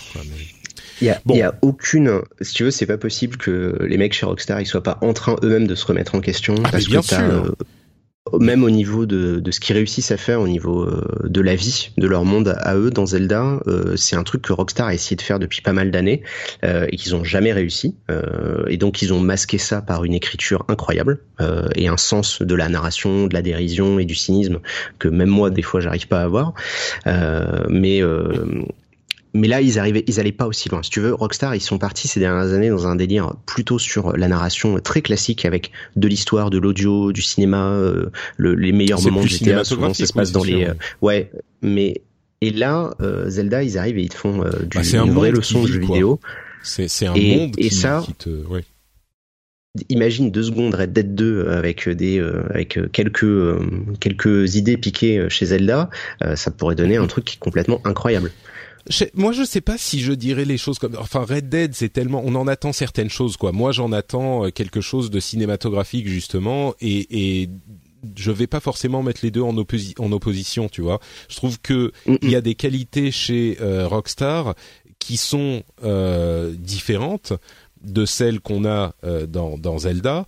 Et si je veux un petit peu un côté un petit peu plus euh, popcorn, euh, je suis parce que Zelda c'est un truc dans lequel tu te perds quoi. C'est un truc dans lequel tu tu tu, tu voyages, tu changes d'univers. Euh, je suis tout à fait d'accord que les trucs Red Star, Red Star, Rockstar sont beaucoup plus proches de d'une certaine manière d'un Uncharted où tu vas suivre une histoire et puis à côté tu vas aller dans le parc d'attractions faire ah bah maintenant je vais aller euh, euh tirer sur des, aigles tu vois je vais aller euh, faire me balader. Et, et oui tu as un certain niveau d'immersion. Évidemment on pense tous à Red Dead euh, où tu te balades dans la pampa sur ton cheval et tu regardes le soleil se coucher et là tu te dis je suis dans je suis un cowboy et machin et c'est effectivement. Introducing Wondersuite from bluehost.com Website creation is hard, but now with Bluehost, you can answer a few simple questions about your business and get a unique WordPress website or store right away. From there, you can customize your design, colors, and content. And Bluehost automatically helps you get found in search engines like Google and Bing. From step-by-step guidance to suggested plugins, Bluehost makes WordPress wonderful for everyone. Go to bluehost.com/wondersuite. Hey, I'm Ryan Reynolds. Recently, I asked Mint Mobile's legal team if big wireless companies are allowed to raise prices due to inflation. They said yes. And then when I asked if raising prices technically violates those onerous two-year contracts, they said, "What the f*** are you talking about? You insane Hollywood ass." So to recap, we're cutting the price of Mint Unlimited from $30 a month to just $15 a month. Give it a try at mintmobile.com slash switch. $45 up front for three months plus taxes and fees. Promo for new customers for limited time. Unlimited more than 40 gigabytes per month. Slows. Full terms at mintmobile.com. Mais c'est pas la même chose, quoi. Mais... Euh... Enfin bref, donc ok, euh, Zelda, je pense qu'on est Zelda, c'est euh, le, début d'année, c'est déjà euh, c'est déjà presque plié avec ça. du coup, tu vois quand t'as des trucs comme Horizon Zero Dawn, il est sorti 15 jours avant, pauvre jeu, mm. parce que du coup c'est vraiment dommage pour lui parce qu'il a quand même deux trois qualités intrinsèques, mais bon voilà, il peut il fait il arrive vraiment pas à la cheville de Zelda à côté. Je, le pire, je crois, le moment de gêne là, c'était à le 3 quand ils ont montré Assassin's Creed et que tu te dis attends on est sorti ça fait Zelda est sorti il y a trois mois et il nous montre un truc comme ça. Et c'est bah, Assassin's Creed c'est quand même très proche du, du, des anciens Assassin's Creed quoi donc euh... ah ouais ouais c'est tu te dis ah putain les pauvres quoi ils doivent être blasés parce que ça fait des années qu'ils essayent de bosser sur leur reboot et là euh, t'as les petits japonais qui sont arrivés euh, qui les ont défoncés. Enfin bref. Ouais enfin moi encore une fois je pense que c'est deux c'est comme euh, comment dire comment comment prendre une comparaison c'est le même genre de jeu parce que sur le papier c'est un open world mais c'est pas le même genre d'expérience donc si tu veux un truc qui va te t'immerger comme Zelda, bah tu vas chercher Zelda. Si tu veux un truc que tu vas lancer, euh, tu vois une demi-heure, une heure, deux heures, euh, une fois par semaine, ou euh, même parce que t'es fan de cet univers-là, bah c'est pas en jouant à Zelda que tu vas trouver le plaisir de le, ce, cet autre type de plaisir que tu recherches. Donc je mettrais pas autant les deux en opposition que toi, mais contrairement à tu vois, on parlait tout à l'heure de un truc comme Limbo et Inside, bah là il y a clairement une hiérarchie. C'est le même type de truc qu'ils ont essayé de d'accomplir et Inside le fait dix fois mieux que Limbo, tu vois. Alors que pour moi, Zelda, oui, c'est une masterclass de game design qui a fait avancer le genre de jeu open world, mais c'est quand même suffisamment différent des autres euh, que tu vas pas y chercher le même type de plaisir, je trouve. Ouais, mais en fait, si, parce que euh, tous ces jeux à checklist, comme tu disais, où on va remplir des cases et on va te dire, etc., Zelda le fait aussi. C'est-à-dire que tu as des checklists, les, euh, les 100 et quelques mm. sanctuaires, les 600 ou je sais pas combien Korogu à chercher, euh, etc. T'as en fait, tu as les mêmes, as les mêmes idées qui sont développées, c'est les mêmes concepts. C'est vraiment euh, de loin, les, les, similitudes sont très très proches. C'est juste dans l'exécution et dans la façon dont c'est amené, c'est c'est mieux. Et donc c'est pas une opposition si tu veux. C'est vraiment dans le sens où Zelda a amené tout le genre, vraiment sur tous ses aspects quelques crans plus loin que tous les autres. Et c'est vrai que du coup, là, ceux qui vont sortir dans les mois et dans les, années à venir, le temps qu'ils aient le temps justement de digérer ça et de, de rattraper, ça va être assez, euh, assez difficile pour eux. Mais bon. Ouais. Non, non. Sur ce point, je suis d'accord. La, la, comparaison va être euh, évidente à chaque fois. Et euh, sur l'autre point sur lequel je suis complètement d'accord, c'est que les, les leçons de Zelda vont commencer à se sentir dans les autres jeux dans les trois, quatre prochaines années. C'est évident. Euh, ouais, D'accord. Ok. Voilà. Donc ça c'était le, le passage Zelda obligatoire. Ouais, obligatoire, ouais. Euh, écoute, moi depuis ce début d'année, j'ai euh, dans les autres gros coups de cœur, euh, mais je vais je vais faire un petit passage indé quand même. Tiens, il y a quelques quelques jeux indés euh, qui m'ont vraiment plu. Euh, donc dans le délire No Man's Sky, c'est un jeu qui est en early access en ce moment. Ça s'appelle Astronir. où là c'est un jeu. T'as l'impression que l'univers c'est devenu une, une, on va dire un magasin de bonbons parce que tout ressemble à du marshmallow ou quoi que ce soit. Et tu joues un petit un, un petit astronaute qui arrive sur une petite planète et qui va pouvoir terraformer, euh, creuser, euh, faire des trucs et tout, et qui, comme d'habitude, hein, c'est un de ces jeux bac à sable où il va falloir chercher des ressources, survivre euh, et gagner de nouvelles technologies pour pouvoir se balader. c'est très bien, c'est de l'early access, donc eux, ils ont pas joué le côté grand, on va dire grosses annonces de No Man's Sky, ils y vont petit à petit, mais c'est déjà jouable en multi, tu peux déjà te balader d'une planète à une autre, c'est dans un univers qui est beaucoup plus restreint, hein, parce que tu vas te balader sur 10, 15, 20 planètes grand max, mais mais ça c'est très très cool. Hein. S'il y a des gens qui aiment bien les délires un peu à la Mine Minecraft et tout. Euh, lui, il est très euh, très posé, euh, très très pisse aussi également comme jeu, c'est super. Donc c'est plus euh, délire type Minecraft que exploration spatiale, quoi. Ben ouais, c'est un peu entre les deux. C'est hmm. mais que tu dis que 10 planètes, j'ai l'impression qu'il a pas le... Ouais, mais elles sont grosses. Hein. Je veux dire, t'as as quand même de quoi faire. C'est juste que t'as non, mais c'est pas que tu vas aller euh, d'un système solaire à l'autre et puis passer en, en, en ah, go to light speed machin. Et non, c'est pas ça. Ouais, ouais, ouais, Non, non, on en est, les planètes, C'est plus terre à terre euh, et c'est plus tu vis euh, sur ta petite base. Et, euh, et, à chaque mise à jour, ils rajoutent des trucs de plus en plus. Et ils en sont à je sais pas combien d'itérations. Ça fait plus d'un an maintenant qu'il est en early access. Et euh, c'est vraiment très cool. Voilà. D'accord. Il y a ça que j'ai noté. Euh, un jeu là que j'ai fait récemment, euh, qui est développé par un Français qui s'appelle Ghost of a Tale. Euh, qui avait fait pas mal de bruit parce que ça fait un bout de temps qu'il le développe. Cette, euh, c'est un jeu en fait où tu joues une petite souris euh, qui est prise au piège d'une forteresse et c'est un jeu d'infiltration en fait. Hein, c'est un espèce de fif et tu vas devoir t'échapper d'une, d'une forteresse où il y a des rats qui t'ont qui t'ont emprisonné et d'essayer de comprendre un peu ce qui s'est passé dessus. C'est c'est très très beau. c'est je pense que si tu regardes quelques screenshots à l'occasion, c'est c'est très impressionnant. Il y a, vraiment un super boulot et pareil sur les animations, c'est très très cool. Euh, et ça, bah, pour les gens qui aiment bien les jeux d'infiltration, euh, pour le coup, je le recommande vraiment parce que même s'il n'est pas encore terminé et que doit y avoir une dizaine d'heures de jeu sur la 15 vingtaine qui sera là au final, euh, bah, ça vaut le coup d'y regarder et d'y jeter un œil parce que c'est vraiment très très bien fait. L'univers est très bien écrit. Tu t'es tout de suite immergé dans ce délire avec les souris, les rats, les insectes. c'est très rigolo. D'accord. Ghost of a Tale, donc. Euh, je mettrai euh, dans les notes de l'émission les noms de tous les jeux euh, que, que tu as mentionnés. Donc, s'il y en a que dont vous n'attrapez pas le nom, regardez dans les notes de l'émission, ils y seront. Et, et puis bah écoute, pour l'instant, je réfléchis si j'ai un autre truc. non, c'est pas mal. On va passer à un autre gros poids lourd, si tu veux. C'était donc voilà, le début d'année, c'était la, violence. Il y a eu Nier Automata.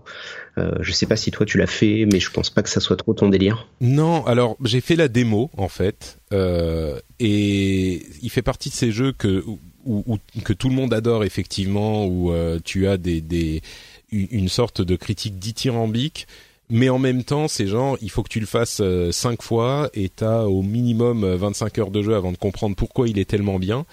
Et le problème, c'est que le gameplay de base euh, que j'ai vu dans la démo et que bon je connais un petit peu les les, les ce type de jeu donc j'imagine que je comprends plus ou moins de quoi il en retourne euh, c'est un truc qui me parle pas vraiment.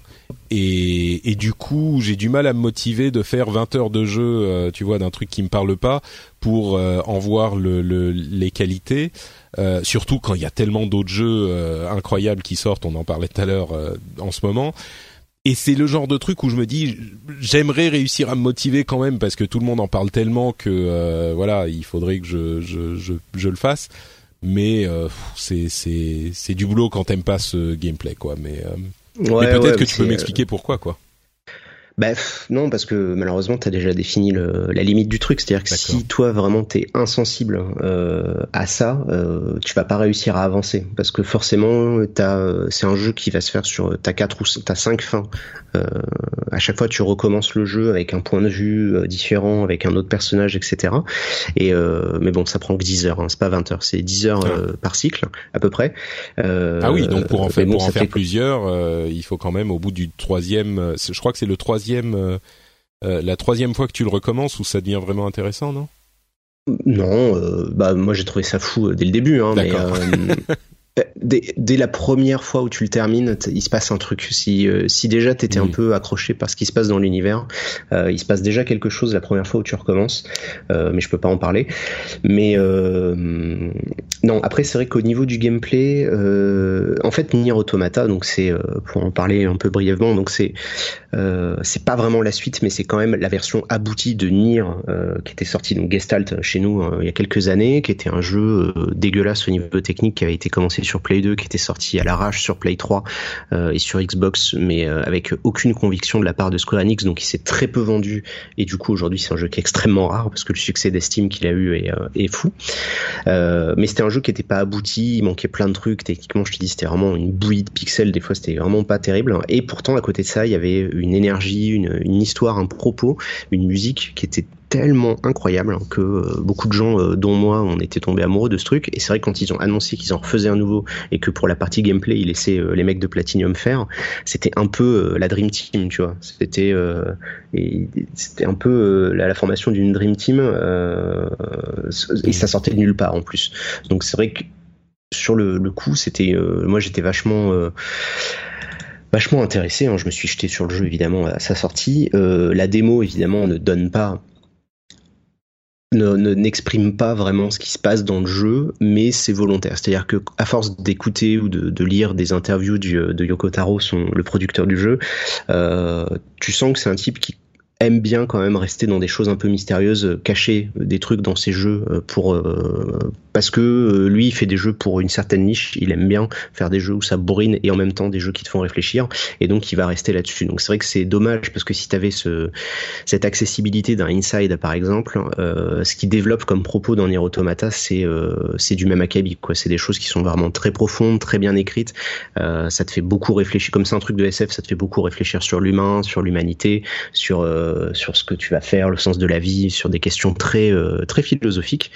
Et, euh, et moi, je compare souvent Nier Automata pour les gens qui aiment pas trop euh, pour moi, c'est un, une œuvre qui a autant d'impact qu'un Akira ou un Ghost in the Shell. Quoi. C'est-à-dire que c'est vraiment ah euh, les Japonais qui arrivent et qui euh, te rappellent qu'ils ont une vision du monde très particulière, qui ont une philosophie, euh, qui ont un, vraiment un bagage historique avec euh, avec les bombes et tout ça, qui est très particulier et qui te rendent ça dans ce jeu-là. Et et t'as un, un truc qui est, qui est fou, quoi. Les les les 20 dernières heures, donc les deux, on va dire la partie 2, 3, 4 et 5 euh, du jeu qui se font de plus en plus vite, hein, parce qu'au d'un moment, comme tu connais déjà les choses, tu t'embêtes plus à tout refaire.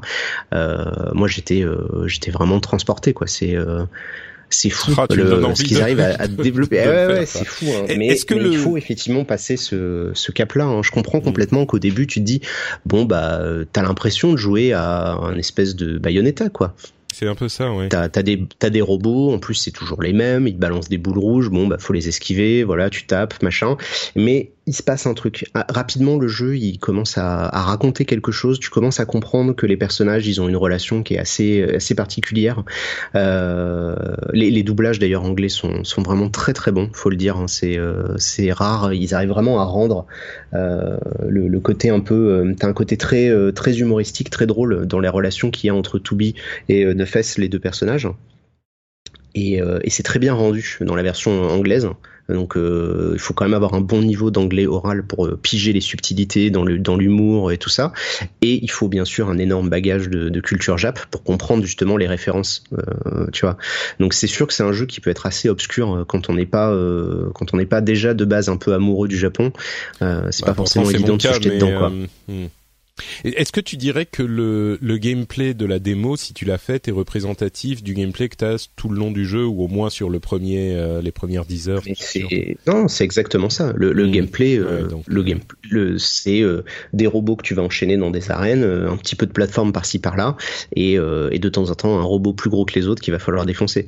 Mmh. Mais euh, donc tout ce qui se passe dans le jeu va au-delà de ça. Mais c'est un truc, c'est très compliqué parce que euh, c'est difficile, tu vois, même pour moi de le défendre parce que euh, d'un côté, je sais tout ce qu'il dit, le jeu, tout ce qu'il développe comme histoire, tu vois, je t'en, ai fait une, éloge, c'est génial, mais en même temps, je sais très bien que bon, bah, ça reste un jeu où tu bourrines la même touche euh, pendant à peu près 20 ou 30 heures. Donc, euh, donc forcément, c'est, c'est difficile, euh, c'est, c'est très particulier. Je sais que c'est très particulier, mais, euh, non, mais par contre, envie, voilà, si on a, mm. mais après, voilà, faut se motiver, puis bah faut c'est euh, je te dis c'est vraiment un truc euh, mais c'est un truc très japonais quoi. Vraiment euh, là pour le coup il y, a vraiment pour moi c'est voilà c'est du niveau comme je te disais d'un Akira d'un Ghost in the Shell des Gun des, des, des, trucs qui m'ont fait aimer le Japon quand j'étais tout petit. Et, et là Nier c'est les, les, dernières fins, elles sont, mais c'est magistral quoi. C'est là, ça fait partie des rares jeux où euh, pendant que je vois les crédits défiler, j'ai une petite larme quoi, parce que c'est là, t'es là, putain, c'est fou quoi. En plus, il te force à faire des choix qui sont vachement difficiles, euh, parce qu'au bout d'un moment, tu t'es vraiment. En fait, ce qui est bien, c'est que comme tu refais le jeu, tu as déjà vu les situations, et donc tu sais, souvent dans les jeux vidéo, euh, je vais citer Quantic Dream parce que je les aime, j'aime bien leur cracher dessus, mais euh, tu sais, ils essayent de te faire accrocher, de te rendre sympathique, tu vois, de te donner une certaine empathie pour des personnages, et c'est très difficile de te donner envie d'apprécier quelqu'un quand tu viens à peine de le croiser et que tu sais qu'il va peut-être mourir dans quelques heures ou quoi que ce soit. Mmh. Et là, en fait, dans Nier, t'es un peu obligé parce que tu revois les mêmes personnages, mais avec un point de vue différent. C'est, tu vas refaire une scène que t'avais déjà vue, donc tu vas te rappeler, ah oui, tiens, j'avais vu ça, il s'est passé ça, et puis le personnage, il va commencer à dire un truc qui, attends, dans mon souvenir, c'est pas ça qu'il avait dit, mais qu'est-ce qui s'est passé? Et tu vois petit à petit qu'on dérive vers un truc où, hmm. tu commences à comprendre qu'il se passe un truc au-delà de l'histoire qu'on voulait bien te raconter au départ. Et c'est vrai que la première session de jeu, quand tu la termines, t'as un message de Square Enix, euh, parce que je pense que le, développeur en lui-même voulait pas le mettre, en disant ah vous avez fini le jeu. Euh, s'il vous plaît, messieurs les testeurs, recommencez le jeu parce que vous avez pas vu en fait. Ouais, d'accord. En fait, t'as terminé l'histoire, mais euh, le jeu, le jeu ne commence qu'à ce moment-là. Donc c'est un immense prologue qui dure une dizaine d'heures et c'est sûr que c'est un peu compliqué euh, en termes de temps de réussir à s'y investir. Par contre, si tu arrives à passer ce cap-là, après c'est c'est vraiment un rouleau compresseur. Hein. Euh, moi, j'en ai, j'écoute la musique encore aussi souvent que possible. C'est comme le premier Nier. Hein. Ça fait partie de ces jeux qui vont me marquer pendant des années, quoi. Ok, bah écoute, euh, tu le vends bien, tu le vends bien, moi ça me donne envie, mais euh, bah continuons, un, un autre euh, du coup de, de 2017 toujours. Euh, bah, je vais me garder mon, mon vrai coup de cœur pour pour la fin. Oui, je, sais, je sais, je le vois venir. J'ai déjà préparé l'illustration euh, ah pour l'émission, pour l'épisode, et je pense pas que je me plante. Mais bon, continuons, bah, continuons. Ça me va. Euh, on va revenir un peu sur des petits, euh, indés. Euh, non, tiens, je vais parler de For Honor parce que c'est un de mes petits coups de cœur du début d'année. et pour le coup, ça n'a rien à voir avec Nier Automata. C'est absolument pas subtil. Il y a rien à dire derrière. C'est du jeu Ubisoft, donc c'est très, c'est très aseptisé, c'est très déshumanisé, etc. Mais moi, j'aime pas trop les jeux multijoueurs d'habitude parce que parce que j'ai pas le temps de m'y investir, je joue pas bien, etc. Et là, For Honor, comme ça reprend un gameplay un peu proche, tu vois, d'un Dark Souls de loin, c'est-à-dire que c'est euh, des mecs qui se mettent sur la tronche à coups d'épée ou de hallebarde. Et ben en fait, j'ai réussi à me mettre dedans. Euh, en plus de ça, j'ai été euh, forcé entre grosses guillemets d'y jouer longtemps parce que je le testais pour Gamecult et au final, je suis content parce que j'ai vraiment j'ai vraiment kiffé. J'ai vraiment passé un très bon moment. malheureusement, comme c'est un jeu service, l'évolution, si tu y joues pas régulièrement, bah, tu te fais dépasser complètement par les autres joueurs. Mmh. Mais là, ils sont en train de, de tu remettre veux dire le jeu au niveau à plat. Du, tu veux dire que les, les, les, autres joueurs vont avoir des équipements qui sont tellement plus forts que toi que euh, ouais, tu, tu, repars, euh, tu pars avec un, un, handicap qui est trop violent quoi. Euh, parce qu'en plus le, le metagame il évolue, les types si t'es pas, c'est des jeux. Tu vois, je pense que toi, toi qui joues beaucoup à Overwatch, tu vois, si tu t'arrêtes à jouer à Overwatch pendant 6 mois, un an et que tu y reviens, tu vas prendre ce plaisir parce que tu as ce gameplay, ce feeling spécifique à Overwatch, etc. Mais par contre, si tu de jouer un peu avec un peu de niveau, tu vas être complètement largué, quoi.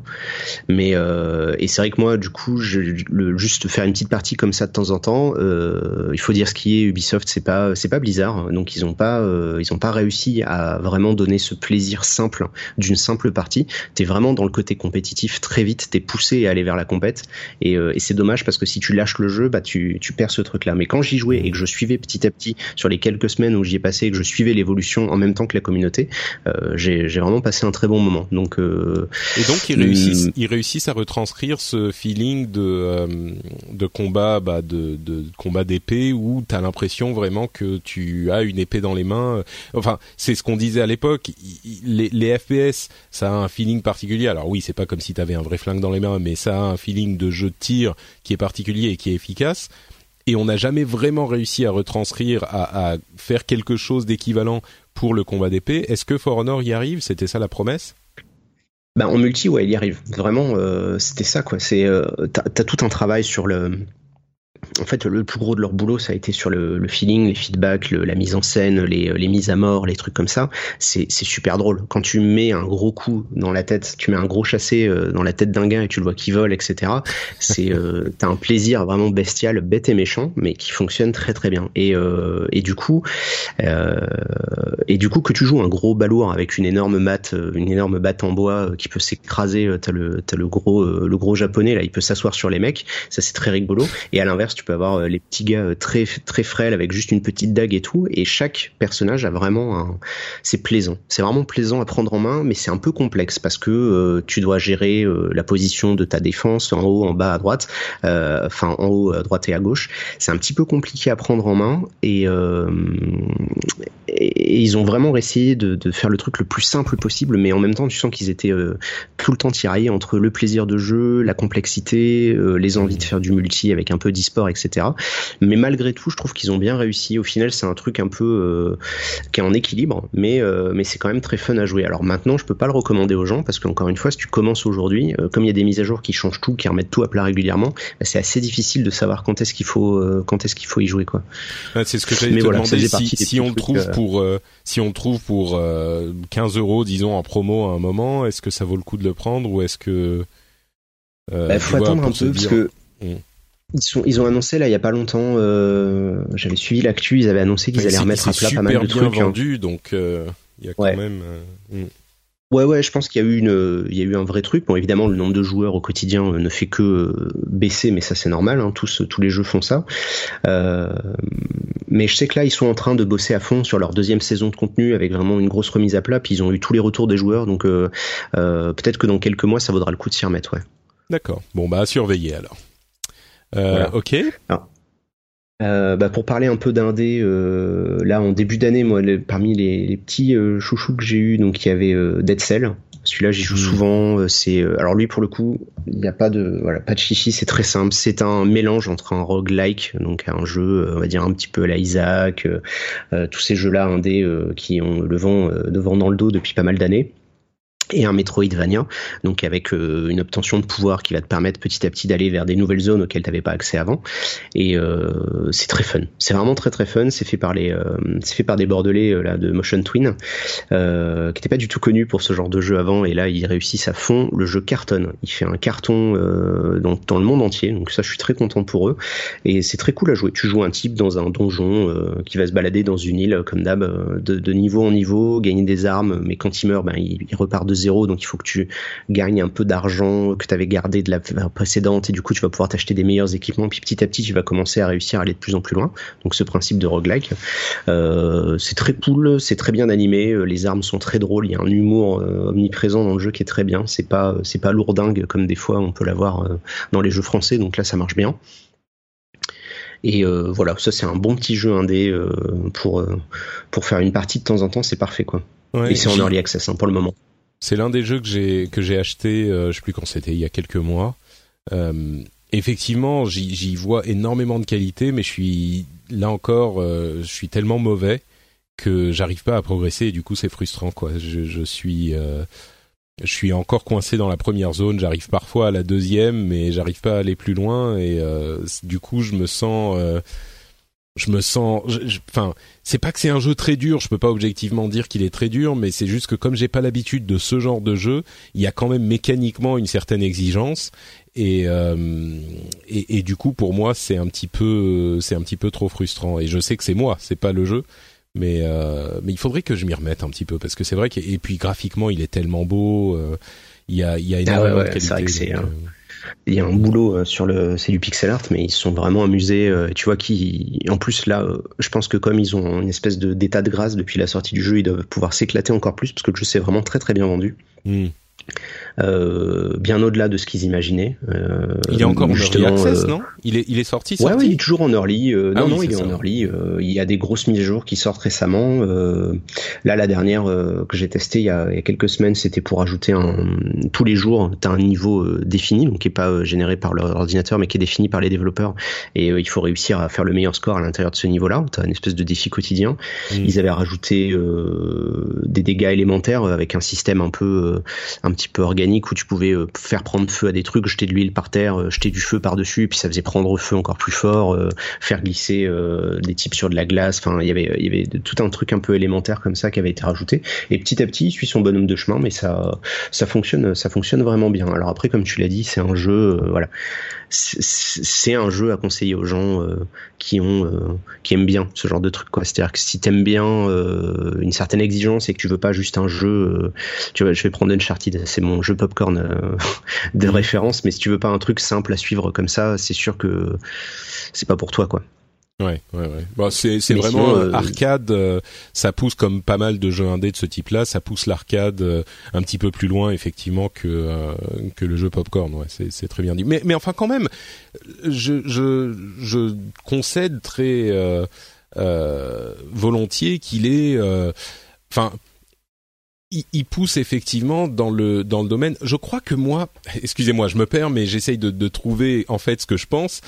Et la frustration que j'ai, c'est presque autant euh, ça que le fait que euh, j'ai envie d'un Metroidvania de qualité et il le fait tellement bien que j'aurais envie de l'explorer comme un Metroidvania plus que comme un roguelike. Un, un roguelike, tu vois? J'aurais envie d'une version de Dead Cells qui soit juste un, un, château ou un machin à explorer comme un Metroidvania, quoi. Et d'ailleurs, peut-être que ça pourrait être un truc à faire pour eux aussi. Euh, tu vois, genre un mode spécial. Euh, ouais, un mode histoire, euh, tu vois, une espèce de mode fixe. Euh, ouais, il pourrait y penser. c'est vrai que ça serait, ça serait intéressant. Mais t'inquiète pas, j'ai un très bon Metroidvania à te conseiller dans quelques minutes. je vais te parler d'un autre d'un autre early access que je trouve très cool, c'est Grip. alors là, c'est vraiment le, coup de cœur, le jeu qui va pas parler à tout le monde. Est-ce que tu as connu un truc qui s'appelait Roll Cage, qui ah était sorti sur PS1 il y a 20 ans à peu près. C'était en 98 de mémoire. Ça me dit rien. pas du tout. Mm. C'était un jeu de bagnole et en fait c'était des, tu jouais des, euh, des petites voitures euh, très particulières parce qu'elles avaient des roues énormes et en fait tu pouvais rouler tellement vite que tu pouvais te rouler euh, sur le toit. C'est-à-dire que tu pouvais te retourner, rouler sur les murs, rouler au plafond, etc. un peu il euh, n'y a pas eu de jeu récemment qui faisait ça. Et bref c'était un jeu vraiment qui avait bien fonctionné à l'époque sans plus tu vois c'était mais moi j'en ai gardé un super bon souvenir parce que c'était un mix de Mario Kart avec des armes et ce délire là où tu pouvais monter sur les murs et tout donc ça donnait des courses extrêmement nerveuses extrêmement bourrines. C'était même Wipeout me faisait pas ce même délire là mais bon Wipeout c'est beaucoup plus simulation.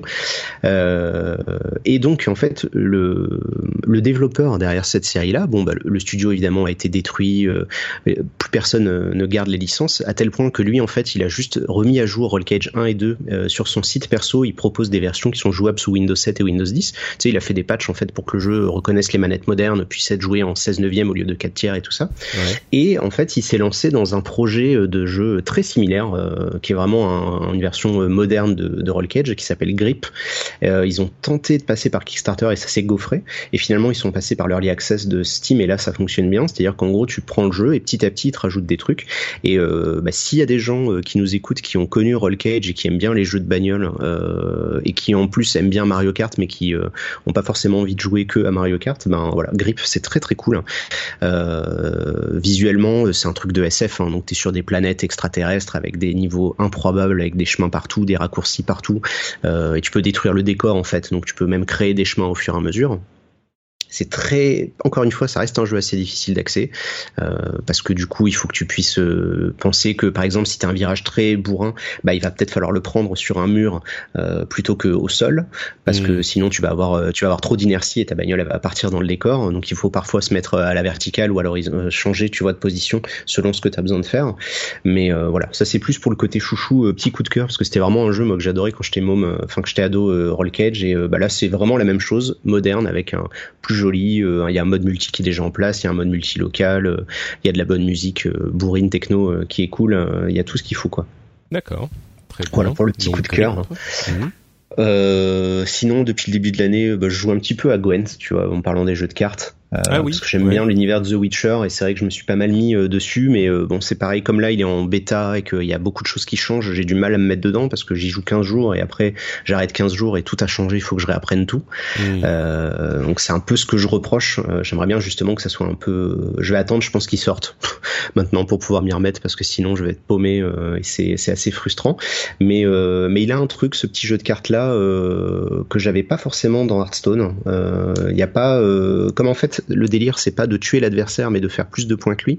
T'as un côté moins euh, moins agressif mais plus tu vois de faut te montrer plus malin que l'autre euh, joueur. Je sais pas si c'est très clair ce que je dis. Si si, je pense qu'il y, a une stratégie qui se fait. Bah déjà le jeu est différent. Euh, enfin pour ceux qui l'ont ah essayé dans, rien à voir, hein. dans, dans dans Witcher 3 c'est vraiment une mécanique de jeu qui est complètement différente. Enfin, Hearthstone et la plupart des jeux de cartes qui sont disponible depuis euh, Hearthstone, c'est vraiment la méthode, des variations sur la méthode Magic.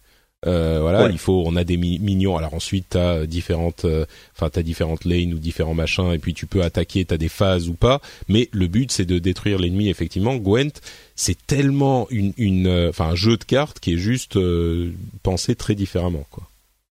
Ouais, ouais, et du coup, cette philosophie-là, moi, ça me parle plus. Et puis bon, bah, il y a l'univers de The Witcher, donc c'est vrai que moi, ça me, ça me parle bien parce que j'avais vraiment adoré The Witcher 3. Et, euh, et donc voilà, ça, ça fait partie des trucs que je suis un peu, mais euh, comme dit, euh, tu vois, vu qu'il est passé de bêta fermée à bêta ouverte, euh, les mécaniques de jeu ont tellement changé. Euh, enfin, voilà, moi, je sais que je vais attendre parce que chaque fois que j'essaye de m'investir, tu te dis, je passe des heures là-dedans, et en même temps, pourquoi? Parce que tout va changer dans, dans 15 jours ou 3 semaines. Hmm, donc forcément, voilà. Euh, tiens, qui m'avait euh, ouais attendre un peu. Je vais faire encore deux jeux indés et après on va parler du, du plat principal. Comme ça, on, pourra arrêter parce que ça fait déjà une heure et demie. Je suis désolé. Non non, mais c'est toi, c'est toi le chef. Euh, c'est comme tu le sens. Autant que tu veux. En, en tout petit jeu indé euh, que auquel j'ai joué une petite dizaine d'heures, mais qui m'avait vraiment fait forte impression, ça s'appelle Cryptark. Euh, alors ça, c'est un jeu euh, donc qui est développé par, j'ai plus le nom du studio, mais ils avaient fait un truc grec qui s'appelait Apothéon.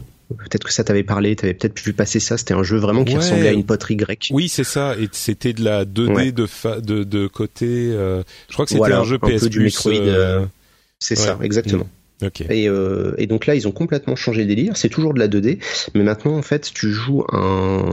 Donc c'est un mélange de roguelike toujours et de gestion. C'est-à-dire que en fait, tu vas jouer un vaisseau spatial qui va devoir aller euh, envahir des ruines d'énormes vaisseaux spatiaux dans l'espace pour les détruire et récupérer de la thune à l'intérieur. Mais tu as tout un aspect gestion parce qu'à chaque fois que tu vas lancer une mission, tu vas devoir en fait, euh, bah, tu vas payer tes munitions, tu vas payer les armes que tu utilises, tu vas devoir euh, payer les points de vie, les boucliers, etc. Et en fait, euh, il va falloir que quand tu pars en mission, tu gagnes de l'argent. Donc tu as une côté gestion euh, pour que euh, si tu peux faire une mission avec toutes les armes du monde et des bombes nucléaires, mais ça va te coûter mille fois plus cher que ce que ça va te rapporter. Et, ah et donc en fait, le jeu joue beaucoup sur cet aspect où il va falloir, tu sais, t'as une espèce de loadout comme dans les FPS, tu vas falloir te dire bon bah tiens, je veux telle arme, tel truc, je veux jouer telle classe et tout, mais ça coûte de l'argent. Et donc il faut que tu sois en permanence en train de te dire je vais jouer comme ça, et donc il faut que je gagne au moins tant pour que ma mission soit un succès. Et si idéalement je voudrais avoir un peu de bénéfice, il faudrait que je fasse ça et ça. Et en plus, le jeu te, te pousse à aller très loin dans cette dans cette gestion euh, minutieuse du pognon, euh, parce que tu peux pouvoir faire des objectifs bonus. Et si tu réussis l'objectif bonus, tu vas avoir une somme supplémentaire, mais c'est des objectifs difficiles à, à, atteindre. Genre, tu vas devoir jouer en ayant que deux points de vie, tu vas devoir faire le niveau en utilisant pas d'arme laser par exemple, ou pas d'arme explosive ou des trucs comme ça. Et euh, et donc ça se passe tout en 2D. Euh, il y a toute une c'est un petit vaisseau qui peut voler euh, dans toutes les directions. Hein, euh, tu vois, c'est un twin stick shooter plutôt classique. Mais au niveau de l'esthétique, c'est euh, ça fait penser vraiment au travail de Giger sur Alien.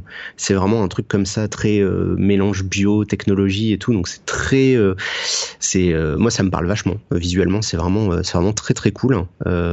Et la musique est super. Voilà, vraiment la, la, bande originale, moi, elle m'avait m'avait vraiment scotché. Ça fait partie des trucs que j'écoute régulièrement, alors que le jeu j'ai presque pas joué. Et ce côté gestion, ça rappelle un, vieux jeu qui s'appelait Syndicate. Je sais pas si tu avais connu à l'époque. Ah oui, oui, oui, oui. Tout à fait. Je, Syndicate, tu jouais, euh, tu vois, c'était 2D isométrique. Tu jouais une équipe de d'agents euh, dans un univers cyberpunk et pareil, tu avais ce côté gestion de l'argent qui était vachement important. Hmm dans Syndicate 2, Syndicate Wars. Et, euh, et donc tu retrouves un peu ce feeling-là, et c'est vrai que c'est des trucs où la gestion comme ça, bête et méchante, de te dire bon bah ok tu pars en mission, tu vas pouvoir tout détruire, mais attention, euh, une balle de mitrailleuse ça coûte tant. Euh, c'est pas mal. Je trouve que le, mélange des deux fonctionne très bien parce que ça te permet de te rajouter une contrainte. Hein.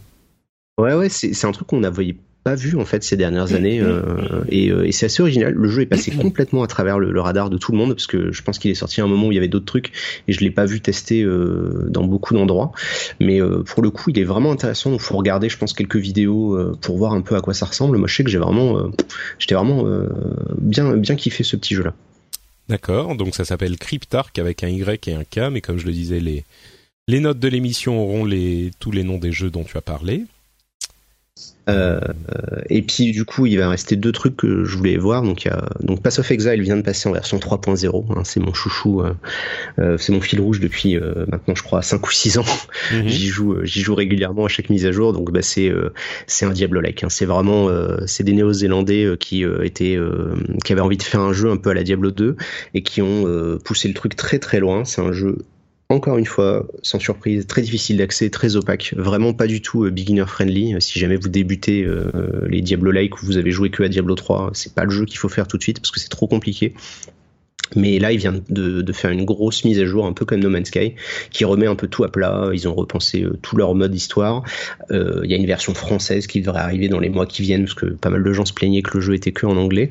Euh, donc, il devrait arriver en version française dans les d'ici la fin d'année normalement. Et bon, là, je recommence juste, donc j'ai pas grand chose à en dire pour l'instant, mais c'était juste mais, pour, ça apporte quoi la version en fait, ils ont remis à plat euh, le système d'histoire, c'est-à-dire qu'avant c'était comme dans Diablo, tu avais quatre actes et tu les refaisais trois fois dans des difficultés différentes. Là maintenant, il y a dix actes qui sont euh, complètement différents et à chaque fois la difficulté augmente d'un acte à l'autre. Donc t'as plus euh, pour pour finir l'histoire, en fait, tu dois plus refaire le jeu, tu peux le faire d'une seule traite. Et quand tu arrives à la fin, bah t'es déjà dans le mode high level, donc dans le contenu dans le contenu pour les poilus quoi. Et du coup, est-ce que, euh, est-ce que, juste pour conclure sur Path of Exile, euh, est-ce que comme dans Diablo, c'est vraiment le quand t'as fini l'histoire que le jeu commence entre guillemets, euh, le vrai jeu commence? Ouais, alors oui et non. C'est-à-dire que là, il y, a, un moment où le, jeu devient vraiment très difficile. Mais ouais, c'est l'idée. C'est-à-dire que le, contenu haut level, les trucs qui vont vraiment te tenir des dizaines et des dizaines d'heures, ça commence une fois que tu as terminé le jeu. quoi. D'accord. Okay.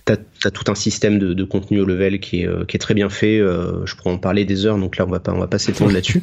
Mais voilà, c'est juste pour dire qu'il vient de passer. Donc s'il y a des gens qui avaient essayé à l'époque ou quoi que ce soit, ben ça vaut le coup de s'y remettre maintenant parce que c'est vraiment euh, ils ont vraiment fait beaucoup de choses et en plus le jeu arrive sur console parce qu'il y a une bêta sur Xbox One en ce moment.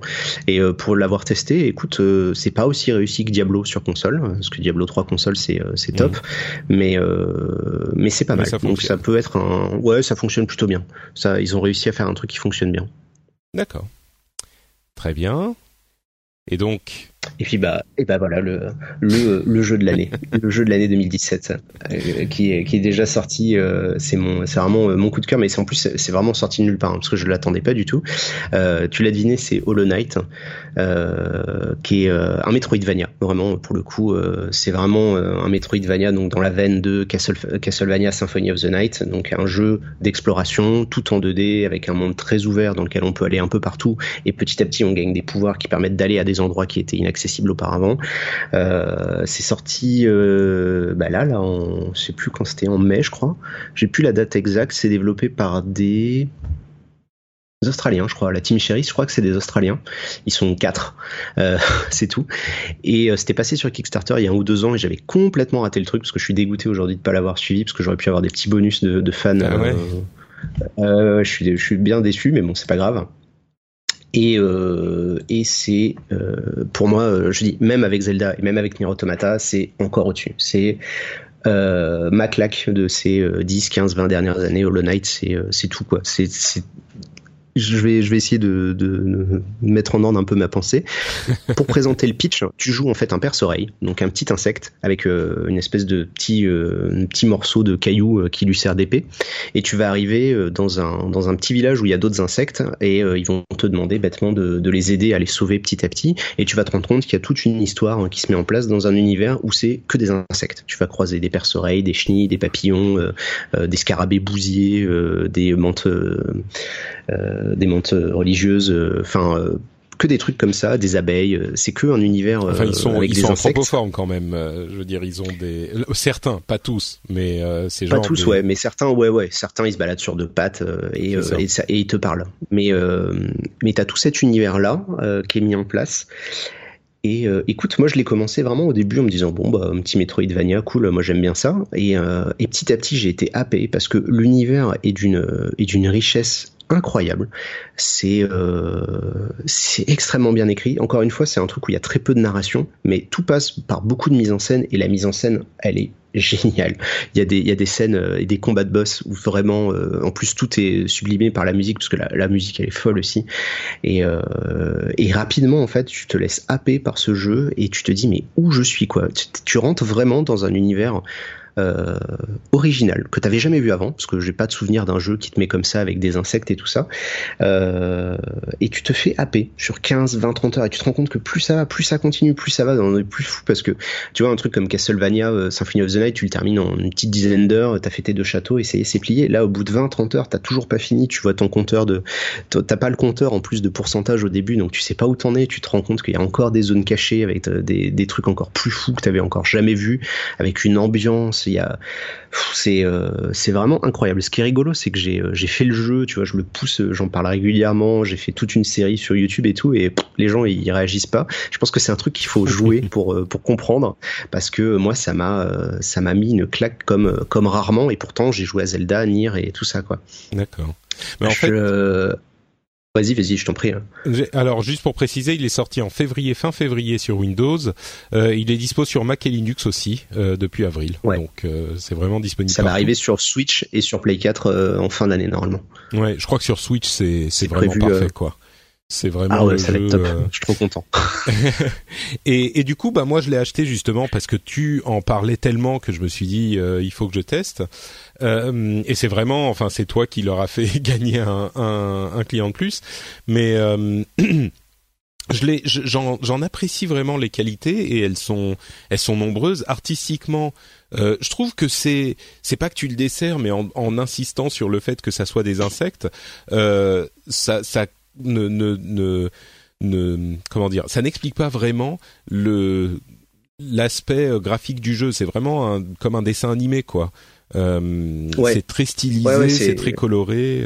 Euh, Non, je te dis, c'est difficile de mettre, euh, parce que j'ai jamais eu l'occasion en fait de, tu vois, quand c'est des jeux sur lesquels j'ai fait des vidéos pour expliquer, j'ai encore mon ma pensée, euh, tu vois, j'ai la structure, mais là sur Hollow Knight, c'est un truc que j'ai ressenti quoi. C'est euh, des moments, tu vois, moi Hollow Knight, c'est des moments en plein live, je suis en train de jouer, puis là il y a un boss qui arrive et je suis là, waouh, et je suis comme un gamin parce que ça, m'avait pas fait ça depuis, ça m'avait pas fait ça depuis Demon's Souls quoi. Donc et, et, en plus effectivement il y a cette part de, de mystère où au début bah tu sais pas trop vraiment euh, qu'est-ce qui se passe. Enfin moi j'y ai joué euh, je sais pas peut-être pas pas, pas énormément, j'ai joué 3 4 heures, euh, quelque chose comme ça, même pas, peut-être moins. j'ai fait en gros une zone et demie. donc j'étais dans la zone un petit peu verte, la zone de forêt, c'est la deuxième, non Ouais, c'est la deuxième. Ouais, ouais, c'est la deuxième. A priori, c'est la deuxième que tu fais. C'est ça, et, et c'est vrai que c'était vraiment un, un, truc intéressant. Euh, le le c'est c'est ni moi je m'attendais à un truc hyper dur en fait. Euh, parce que comme c'est un truc que t'aimes bien je me dis tous les trucs que que Benoît aime c'est dur. Euh, et bon ok donc ça devient enfin c'est pas c'est pas facile non plus. C'est un mode arcade. Enfin c'est un jeu de type arcade où effectivement tu vas mourir un certain nombre de fois mais il y a plein de mécaniques genre le fait que tu puisses accumuler ces les les âmes entre guillemets pour pouvoir te soigner etc bon c'est mécaniquement il faut que tu le comprennes mais c'est pas du tout aussi dur qu'un truc comme euh, on parlait de Fury tout à l'heure ça a rien à voir. Euh, même je dirais euh, Dead Cells est, est, plus difficile mécaniquement que Hollow Knight. Ah non, ah non, le, gameplay tu vois je ouais, ouais non non c'est différent. Parce qu'en fait t'as une Bon voilà, tu vois, je vais, je suis désolé, hein, tu vois, j'aurais dû mieux préparer ma, ma partie sur le Night parce que j'ai vraiment envie d'en dire du bien, mais j'ai pas du tout euh, préparé le truc. Euh, donc le, système de gameplay, euh, quand tu tapes les ennemis, tu remplis une petite sphère. J'explique aux gens euh, une petite sphère que tu as blanche d'énergie, et en fait tu peux utiliser cette énergie pour te concentrer, donc soit pour lancer de la magie, soit pour te soigner. Euh, pour te soigner, tu dois en fait te concentrer. Ça fait un peu Dragon Ball, tu vois, il se concentre, t'as des petits effets autour de lui, et il arrive à se soigner. C'est assez long, c'est une mécanique qui est assez longue, donc tu peux pas te soigner entre deux attaques de boss, il faut que tu prennes de la distance, etc., etc. Et euh, les attaques, le jeu paraît très simple, mais en fait, il est, il est d'une précision le gameplay qui est, euh, qui est vraiment folle et tu peux pas t'en rendre compte en ayant joué euh, aussi peu, euh, parce que petit à petit le jeu te force euh, à faire des trucs très très très techniques. Euh, la fin c'est du Super Meat Boy. Hein. ah oui, c'est vraiment. et ah ouais, il y a des niveaux au niveau de la où t'as des t'as des t'as des scies circulaires littéralement partout qui vont très très vite dans tous les sens et toi tu dois sauter au milieu de ça. et parce qu'en fait tu peux utiliser ton épée quand tu utilises ton épée vers le bas et que tu as un obstacle qui te tue donc des pics quoi que ce soit, tu peux refaire un deuxième saut et tu peux le faire à l'infini. Et cette mécanique-là, au début, ils te la montrent pas tout de suite, euh, mais rapidement, ils vont te l'expliquer grâce aux insectes. Tu vois, c'est un peu le système de game design à la Mario où euh, tu vas comprendre que s'il a un insecte, une carapace sur la tête, à un moment, bah, il faut lui taper euh, sur le devant et, vice versa. Et, et, non, non, c'est un jeu en fait qui justement est, a un gameplay qui paraît simple au départ, mais qui est en fait extrêmement léché, qui devient très très pointu et, euh, et très élégant. Euh, vraiment sur la fin, t'as une t'as, as une vraiment une, une, beauté qui se dégage des combats quand tu réussis à faire les esquives, etc. Et c'est magnifié justement par la mise en scène parce que tu fais des défis euh, contre petit à petit, tu vas commencer à avoir des boss qui se battent aussi à l'épée et t'as toute une, espèce de de dans l'univers qu'ils mettent en place, t'as tout un délire autour de l'escrime, autour des, des, chevaliers, des guerriers, des, des mecs, qui, des épéistes. Euh, et, euh, et justement, tu vas commencer à croiser des chevaliers qui sont très forts, qui vont utiliser des techniques particulière. Euh, et du coup, justement, tu vas commencer toi aussi à, rentrer dans leur jeu et te rendre compte que le jeu a une profondeur que au départ tu t'avais pas réalisé. Et c'est ça, moi, justement, qui m'a qui m'a plu, c'est-à-dire qu'au début, bon, bah, tu commences le jeu, euh, voilà, t'as des petits insectes à tuer, tu récupères des petits coffres, des machins, tu te dis c'est rigolo, tu sens qu'il se passe un truc parce que tu vas croiser les petites chenilles, tu sais, les vers à soie, je pense que tu les as, tu en avais peut-être croisé, que tu vas libérer. Alors après, tu vas les ramener dans un endroit où il y a leur papa euh, qui va t'accueillir et qui va te jeter des, des montagnes d'or à chaque fois que tu ramènes un de ses enfants qu'il a perdu une cinquantaine d'enfants à travers le monde. Euh, et puis petit à petit, tu vas voir des petits détails. Euh, moi, je sais que le jeu, j'ai vraiment basculé au moment où euh, j'avais compris qu'en fait, il fallait chercher le type qui te vend les cartes que le type qui vend les cartes se balade dans le monde en même temps que toi et qu'il faut lui acheter les cartes pour que tu puisses savoir parce qu'au début t'es perdu t'arrives dans une nouvelle zone il y a aucune carte ce qui est très ce qui est très confus quand tu joues dans un Metroidvania parce que d'habitude justement t'as l'habitude d'avoir la carte qui se fait au fur et à mesure que t'explores et euh, quand j'ai découvert aussi le, le bus, donc euh, je sais pas ce que c'est comme insecte, mais euh, l'espèce de, de papy avec ses petites moustaches qui a l'impression qu'il sort d'un Ghibli euh, et qui a un petit un petit siège sur le dos et qui est une sorte de bus qui te balade d'une zone à l'autre. Je sais pas si tu l'as mmh. croisé celui-là. Ouais ouais ouais. Et euh, ouais, c'est le gameplay effectivement voilà très précis. Vas-y, dis-moi, dis-moi. Euh, ouais, avant, avant que tu repartes sur le sur le gameplay, euh, et puisque tu évoques ces petits éléments où tu découvres petit à petit de quoi est fait le monde et les petites chenilles que tu vas ramener à Papa Chenille et et toute cette, enfin ils ont tous un c'est commun dans les jeux, mais ça fonctionne vraiment là, ce langage où ils parlent pas, mais ils font des petits bruits et puis ça, ça fait, euh, c'est hyper euh, cohérent avec tout l'aspect graphique, mais pour, pour, euh, pour la narration justement et pour la découverte du monde, est-ce que euh, ça va quelque part? Est-ce qu'il y a quelque chose là-dedans aussi? Ou c'est juste l'ambiance qui est très bien créée, mais ça se euh, concrétise pas en quelque chose de plus euh, quand avances dans le jeu? Ah si si bien sûr parce qu'en fait ça donc t'as déjà l'ambiance qui est mise en place. Donc effectivement t'as tout cet univers les en fait les euh, les voix qu'on entend parce que t'as du texte à, écrit donc euh, pour les dialogues entre les gens. Mais sinon les dialogues c'est des backers ou des développeurs qui ont fait des espèces de yaourts eux-mêmes. Tu vois c'est euh, ah c'est ça qui est assez rigolo c'est en fait c'est pour ça que des fois quand tu joues au jeu tu vois le nom du PNJ et en dessous tu vois un vrai nom genre je sais pas Patrick Béja tu vois il aurait écrit ça. C'est parce qu'en fait ça serait Patrick Béja qui aurait fait la voix et qui aurait fait une espèce de et c'est et du coup chaque personne personnage a une voix euh, très spécifique, très rigolote. Ils parlent tous dans un espèce de yaourt trop bizarre. Euh, et ça, en plus, voilà, ça contribue à, tout ce côté mystérieux et à la richesse du monde que tu explores. C'est vraiment ça, en fait, moi, que, que je retiens, c'est que plus tu te balades, plus tu te rends compte qu'ils ont des choses à dire. Mais oui, bien sûr, il y a une histoire, une histoire de fou. Il y a tout un univers avec, euh, il y a tout un univers qui est mis en place avec une espèce de d'ancien dieu bizarroïde qui aurait plongé le monde dans un dans un une espèce de, de malédiction euh, euh, que tu es le seul à pouvoir annuler, etc. Il y a toute une histoire avec euh, la famille royale qui est perdue et que tu vas essayer de retrouver. Enfin, il y a, tout un univers qui se met en place petit à petit et, et que même quand tu termines le jeu, tu te rends compte que t'as pas encore tout compris. Ça te laisse vraiment. Et moi, je compare souvent le plus simple c'est je compare souvent l'effet que ça m'a fait à Demon Souls, c'est-à-dire que je suis arrivé dans un univers où je ne comprenais pas tout, où quand, quand j'ai arrêté d'y jouer, je continuais d'y penser parce que ça me laissait euh, toujours un goût de mais il se passe quoi? Qu'est-ce qui s'est passé? Il y, a, tellement de petits détails. Des fois, tu vas croiser euh, euh, pour sauvegarder, tu t'assois sur un petit banc, après tu ouvres ton petit journal comme si tu regardais une carte. Il y a tous ces petits détails qui montrent un soin tellement rare dans les jeux vidéo pour ces petits détails-là. Et il y en a tout le temps, tout au long du jeu, tu continues à découvrir des toutes petites trucs auxquels ils ont pensé qui sont trop bien faits. et, et c'est voilà, D'accord. J'aurais du mal à dire à quel point je te dis c'est vraiment un truc qu'il faut euh, découvrir. Si on aime les Metroidvania, il est un tout petit peu plus difficile euh, que Castlevania Symphony of the Night ou des choses comme ça, parce que justement tu as l'absence de cartes et que rapidement les boss te demandent de te sortir les doigts euh, assez vite. À partir du 4 ou 5e, tu commences à comprendre que le jeu il est quand même assez assez velu, et puis tu as des défis euh, sur la fin, des défis optionnels, mais si tu veux avoir la vraie fin du jeu, tu dois réussir à faire quelques trucs qui sont vraiment costauds. Mais mais ouais, c'est comme tu dis, il y a l'aspect visuel, tout est dessiné à la main, t'as un côté dessin animé, t'as cette musique par-dessus, joueurs qui ont eux-mêmes contribué à faire les voix. Enfin, tu sens que c'est un produit euh, très riche, extrêmement dense, extrêmement, euh, tu vois, aimé par ces développeurs parce que tu sens euh, à quel point ils ont kiffé faire ce jeu. C'est vraiment mmh. agréable, quoi. Et euh, voilà, moi c'est euh, de très loin le jeu qui m'a le plus marqué euh, en ce début d'année. Et pourtant il y avait des poids lourds à côté, mais pas forcément parce qu'il est, tu vois, ça va pas être un, ça va pas être un monument de jeu vidéo comme Zelda parce que ça met pas une claque à tout ce qui existe. C'est pour moi le meilleur Metroidvania qui ait jamais sorti, ça y a pas de problème.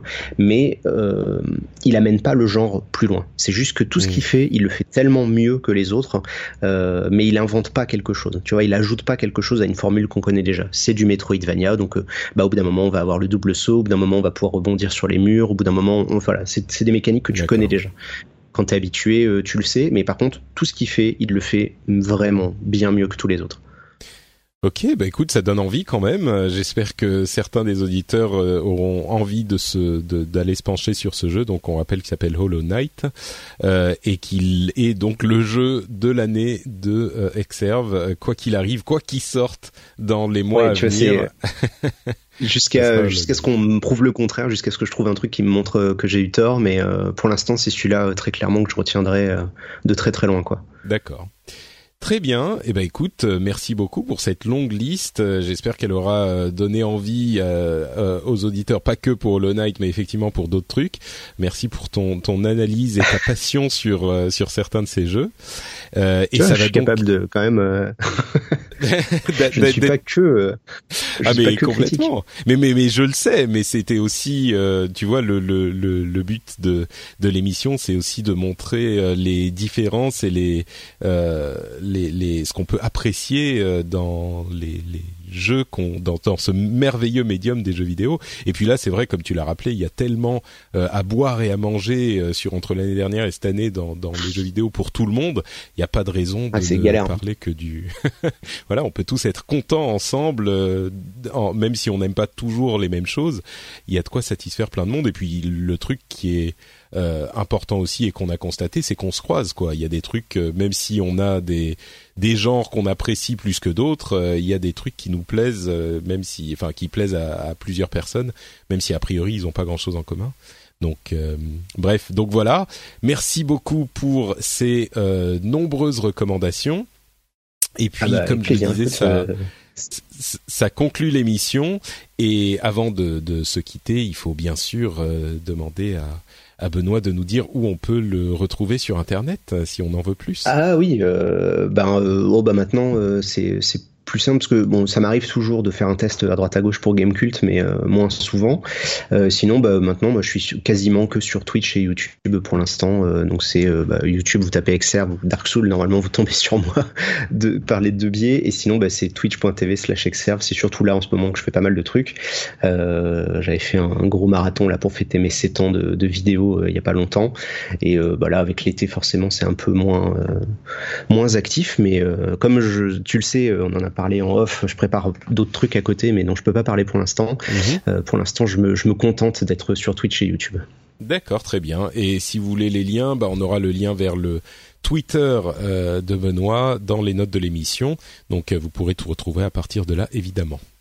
Pour ma part, c'est Note Patrick sur Twitter et sur Facebook. Vous pouvez aussi retrouver les notes de l'émission sur frenchspin.fr et euh, j'aimerais vous encourager à aller sur iTunes pour laisser des euh, commentaires et des étoiles si vous appréciez l'émission. Ça serait hyper sympa de votre part. Euh, donc vous allez sur iTunes, vous laissez un commentaire, vous dites ce que vous pensez de cette émission si elle vous plaît. bon, si elle vous plaît pas, n'allez pas laisser de commentaires, c'est pas la peine. C'est pas bon. Vous pouvez... mon classement iTunes, mon classement iTunes. mais t'es super bien placé en plus, il me semble. Oui, oui, mais on peut toujours être mieux placé. Ah, bah écoute, bah, écoute, je vais aller regarder ça alors, le, iTunes game. C'est euh, en plus, je crois que le, les commentaires font pas forcément euh, euh, joue pas forcément pour le placement, c'est surtout les, les downloads et les écoutes qui, qui jouent pour ça. Mais il n'empêche, euh, ah les gens euh, vont trouver un, une émission, ils vont regarder les commentaires. Donc, euh, bref, vous pouvez parler à vos amis de l'émission, aller commenter sur iTunes, aller partout, dire que le rendez-vous, le rendez-vous jeu, c'est une émission sympa. Ça me ferait plaisir. et je pense que ça va être tout pour cet épisode, à moins que Benoît ait un dernier truc à ajouter, non? Non, non, je serais ravi de, revenir d'autres fois pour qu'on se prenne le, nez avec d'autres gens, si tu veux, quand tu veux. Eh ben écoute, ça sera pour la prochaine fois. Je vous remercie de nous avoir écoutés et on se donne rendez-vous donc dans 15 jours pour un nouvel épisode. Là, il y aura eu la Gamescom qui sera passée. Je suis sûr qu'on aura eu des trucs sympas à évoquer à ce moment-là aussi. Bis à tous, bonne fin d'été et à très vite. Ciao, ciao.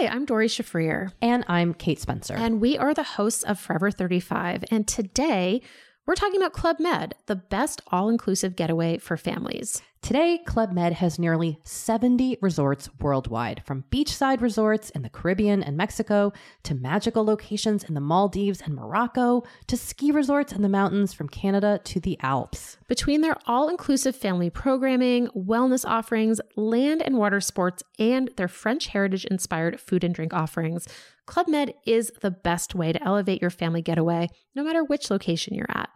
To learn more, visit clubmed.us.